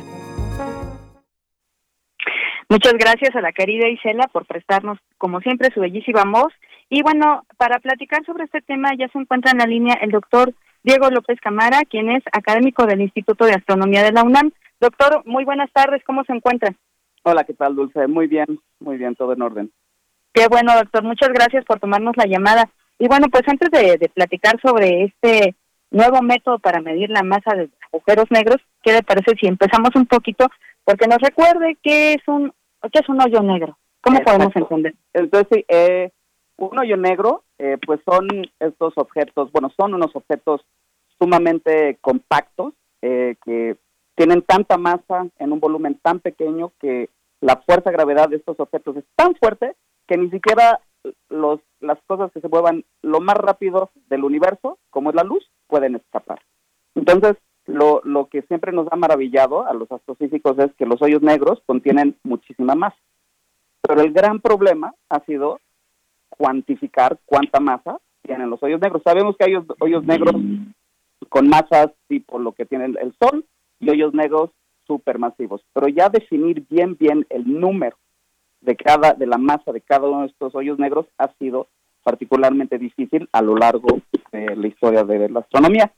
Eh, ha habido dos grandes métodos para obtener, para calcular la masa en hoyos negros. Y una es de verdad súper sencilla, me encanta, porque con matemáticas de tercero de secundaria uno lo puede obtener. existe la tercera ley de Kepler, la cual eh, Kepler desde hace un montonal de años nos mostró que eh, un objeto que le da vueltas a otro, sabemos el periodo, cuánto tiempo tarda este objeto en darle vueltas la separación entre los dos objetos, es decir, el que da vueltas y el que está en el centro, sí. a partir de esa relación podemos calcular la masa del objeto central. Entonces, eh, si uno logra observar estrellitas dando vueltas alrededor de un punto en el que aparentemente no hay nada, sabemos el periodo, podemos calcular la separación entre estos objetos, podemos determinar la masa de lo que hay allí en el centro.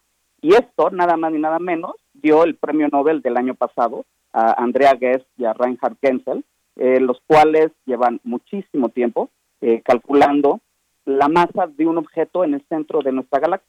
Y esta se llama Sagitario A asterisco, porque está en Sagitario. Eh, y este hoyo negro así detectamos ahí ya la medición de como cinco o seis estrellas dándole vueltas a donde aparentemente no hay nada. Y gracias a una estrella que cerró su órbita, pudimos saber que la masa de este objeto son nada más como cuatro millones de veces lo que tiene eh, nuestro Sol. Y la otra forma, que también tiene eh, relativamente poco tiempo, o sea, ni, ni cinco años, es a partir de un experimento sensacional que se llama LIGO. Y LIGO, digo, no me voy a explayar con qué, cómo funciona ni nada, porque sería como otros 10, 15 minutos, pero lo increíble de LIGO es que tiene la sensibilidad suficiente para, para, para detectar qué tanto se está deformando el espacio. Ah, y esto, gracias al LIGO, hemos logrado saber eh, cuando colisionan dos hoyos negros, qué masa tenía la, cada uno de los hoyos negros antes de colisionar e incluso el hoyo negro resultante. Y gracias al LIGO, hoy en día conocemos como la masa de otros 50 hoyos negros con un nivel impresionante de precisión. Pero hay muchísimos más hoyos negros con mayores masas, menores masas, y, y, seguimos sin saber, o sea, si no tenemos estas estrellitas dando vueltas, o si no tenemos eh, LIGO observando la colisión de estos hoyos negros, pues no, no podríamos determinar la masa. Pero aquí es donde entra un componente súper importante del cual se habla muy poco. Los hoyos negros, además de, de obtener su, su masa, además hay un disco de acreción que se forma a su alrededor, que no se asusten con el nombre, es un disco que se forma porque el, el hoyo negro está chupando material, está jalando material, le llamamos acretar. Entonces está acretando material y este material, como estaba inicialmente también moviéndose, forma como un disquito alrededor del hoyo negro. Entonces todo hoyo negro tiene un disquito. Y esto se forma, es un poco así como cuando alguien abre eh, la llave en una tina o en un fregadero. Entonces depende cuánta agua está cayendo en la tina o fregadero y cuánta agua se está logrando drenar. Si cae más agua de la que se logra drenar, pues empieza a acumular agua en tu tina o fregadero. Y sucede lo mismo en estos hoyos negros. Si está acretándose, jalándose más material del cual el hoyo negro se puede comer, pues entonces forma con más razón este disco a su alrededor. Y la maravilla del disco es que, a, diferencia de los hoyos negros que son negros, a mí me gusta más llamarles invisibles, eh, el, el, disco de acreción brilla y brilla requete este, llamativamente en rayos X eh, o, en temperaturas así súper, súper altas. Entonces, gracias a los discos de acreción, logramos saber dónde hay un hoyo negro. Y, claro, perdón, sí, dime. Sí, doctor, perdón que lo interrumpa. Y em, para aprovechar un poquito el tiempo que nos queda, doctor, eh, por, ¿por qué si, si se tiene eh, estos métodos tan, tan buenos para hacer estas mediciones, ahora llega uno nuevo? Exacto. Entonces aquí es donde el grupo de Burke et al, de, que están en Urbana Champaign, Champaign en cerca de Chicago, entra a la maravilla. Entonces lo que Burke, bueno, Colin Burke, descubrió es que el disco, este de acreción que está alrededor del hoyo negro, puede variar su brillo. Es lo que llamaban hace ratito parpadeo. Entonces, según el parpadeo o qué tan rápido, qué tan lento cambia el brillo en el disco, eh, se puede inferir la masa del hoyo negro. A final del día, lo que descubrieron estos, como mencionaron ustedes, con 67 este, hoyos negros, del cual ya se sabía la masa, lo que vieron es cómo cambia la variabilidad de este brillo. Y al final del día, lo que vieron es, mientras más masivo es el hoyo negro que se tiene en el centro, más tarda esta variabilidad más tarda en ser muy intenso y poco intenso. Y al revés, cuando el hoyo negro es menos masivo, la, el cambio en el brillo es mucho más rápido. Entonces, suena muy fácil, pero se requiere una sensibilidad tremenda con los detectores. Entonces, esta nueva técnica, ahorita suena bien fácil, pero la vamos a acabar usando un montón y se va a acabar refinando muchísimo para poder tener unos, este, poder medir las masas de próximos hoyos negros con muchísima mejor precisión. Claro que sí. Híjoles, doctor, fíjese, nos resuelve una duda y nos surgen como 10 más. Pero vamos a volver a invitar a platicar aquí más sobre los hoyos negros. Por lo pronto le agradecemos muchísimo toda esta información tan amplia que nos ha compartido. Muy bien, hasta luego. Gracias. Fue el doctor Diego López Camara, académico del Instituto de Astronomía de la UNAM, a quien le agradecemos muchísimo esta explicación tan detallada que nos ha dado sobre los hoyos negros y la manera en la que se mide su masa y lo vamos a volver a invitar aquí a Prisma RU. Yo me despido, agradezco mucho su atención y los dejo ya nada más con una frasecita. Muy buenas tardes. Tienes una cita con un científico. Si estamos solos en el universo, seguro sería una terrible pérdida de espacio. Carl Sagan. Porque tu opinión es importante, síguenos en nuestras redes sociales, en Facebook como Prisma RU y en Twitter como arroba PrismaRU.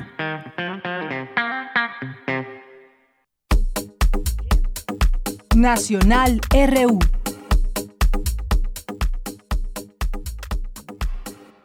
Bien, pues estamos de regreso aquí en Prisma RU. Nos quedan varios minutos para compartir con ustedes algunas informaciones nacionales que se van conociendo en este día miércoles, miércoles 5 de enero. Mientras, si quieren, nos pueden ir compartiendo qué le van a pedir a los Reyes Magos, para que mañana nos compartan si les trajeron sus regalos o no. Así que bueno, pues por lo pronto la información nacional, la, eh, la Fiscalía General de la República pide hasta 39 años de prisión para Emilio Lozoya, exdirector de Pemex, quien fue extraditado desde España a mediados de 2020. Recordar que es acusado de haber solicitado dinero a cambio de contratos de Odebrecht para la campaña que llevó a Enrique Peña Nieto a la presidencia del país entre 2012 y 2018. La Fiscalía pide hasta estos 39 años y pues veremos qué es lo que sucede. Es eh, pues una investigación que continúa con diversos los delitos relacionados por esta investigación de corrupción, básicamente contra Emilio Lozoya y pues ya acusado formalmente eh, haber incurrido en este tema de corrupción, aunque pues todavía no hay detalles exactamente que lo puedan llevar a estos 39 años de prisión, aunque en la acusación la fiscalía asegura que Lozoya recibió más de 9 millones de dólares en sobornos de Odebrecht que ocultó en empresas fachadas y propiedades en colusión con su madre y otros familiares. A cambio de este dinero, la constructora brasileña se vio favorecida con contratos durante la gestión de Peña entregados sin que tuviera que competir en licitaciones. Pues esto es parte de lo que de lo que se conoce. Hay que recordar también que se declaró inocente ante un juez, se ha convertido en una pieza clave ante los esfuerzos los esfuerzos del presidente López Obrador para exponer la corrupción que según él privó en el país durante los gobiernos anteriores al suyo que inició a fines de 2018. Y este caso que además ha generado un revuelo, gran revuelo en México, en sus testimonios ha acusado a tanto al expresidente como a otros expresidentes, a una decena de exfuncionarios, de aceptar sobornos, recibir pagos ilícitos y otros actos de corrupción, pero pues más allá de las acusaciones, lo que se tiene que hacer es presentar pruebas. He ahí el dilema en el que se encuentran pues tanto las autoridades como él mismo ya se han dado extensiones para y plazos para que pueda presentar eh, pruebas de esta corrupción a la que ha señalado, a la que alude y al que donde ha señalado a varios personajes. Veremos qué sucede en este caso. Y bueno, por lo pronto, otras, eh, otra buena noticia dentro de algunas que se tienen también buenas noticias. El gobierno federal ya habilitó eh, la opción de registro para la vacuna de refuerzo contra COVID-19 para las personas de 40 años o más. En la página de Mi Vacuna, las personas interesadas pueden registrarse para recibir las vacunas contra el virus de la pandemia. La apertura de registro se da poco menos de un mes de que inició la aplicación de la vacuna de refuerzo a adultos mayores de 60 años en todo el país.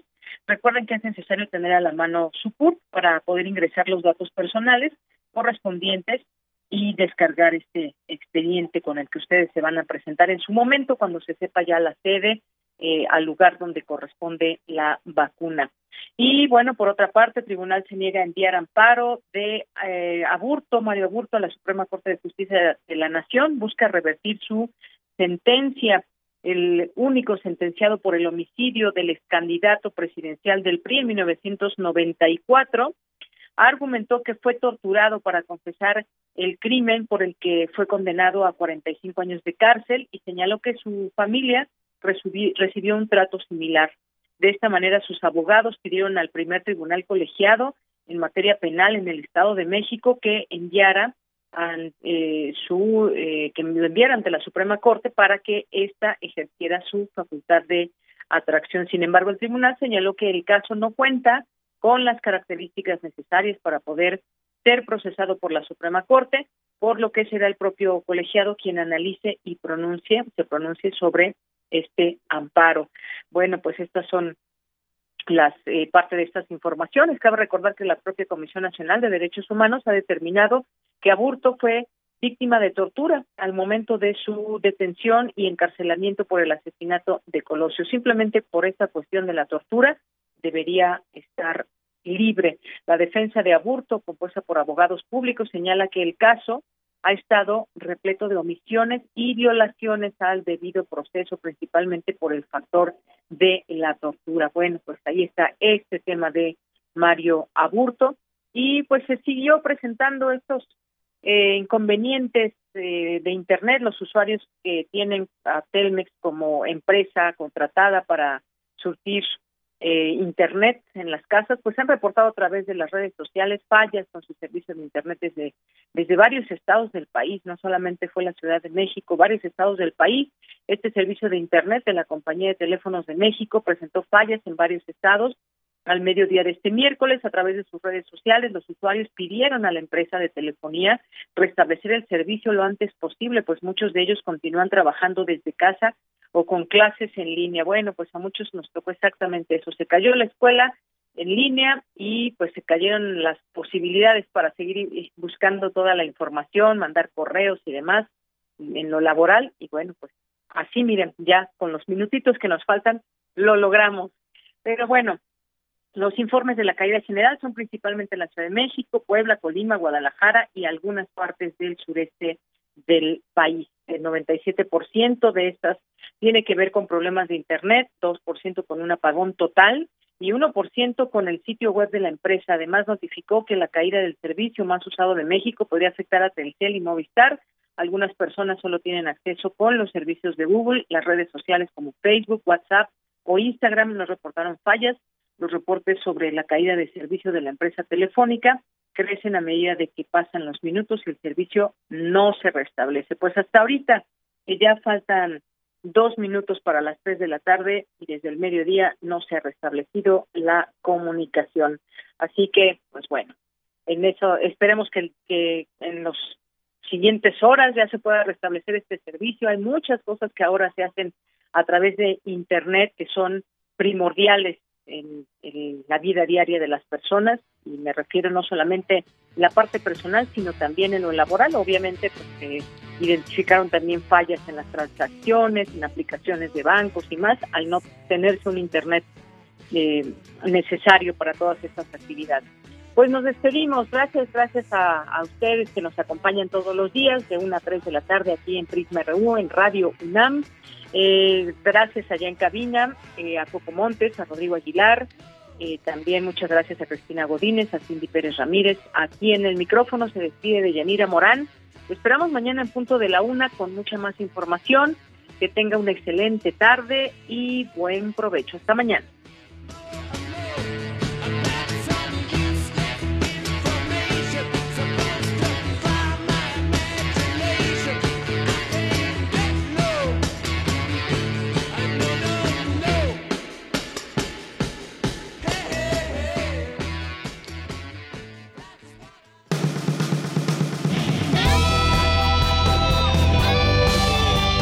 Prisma RU.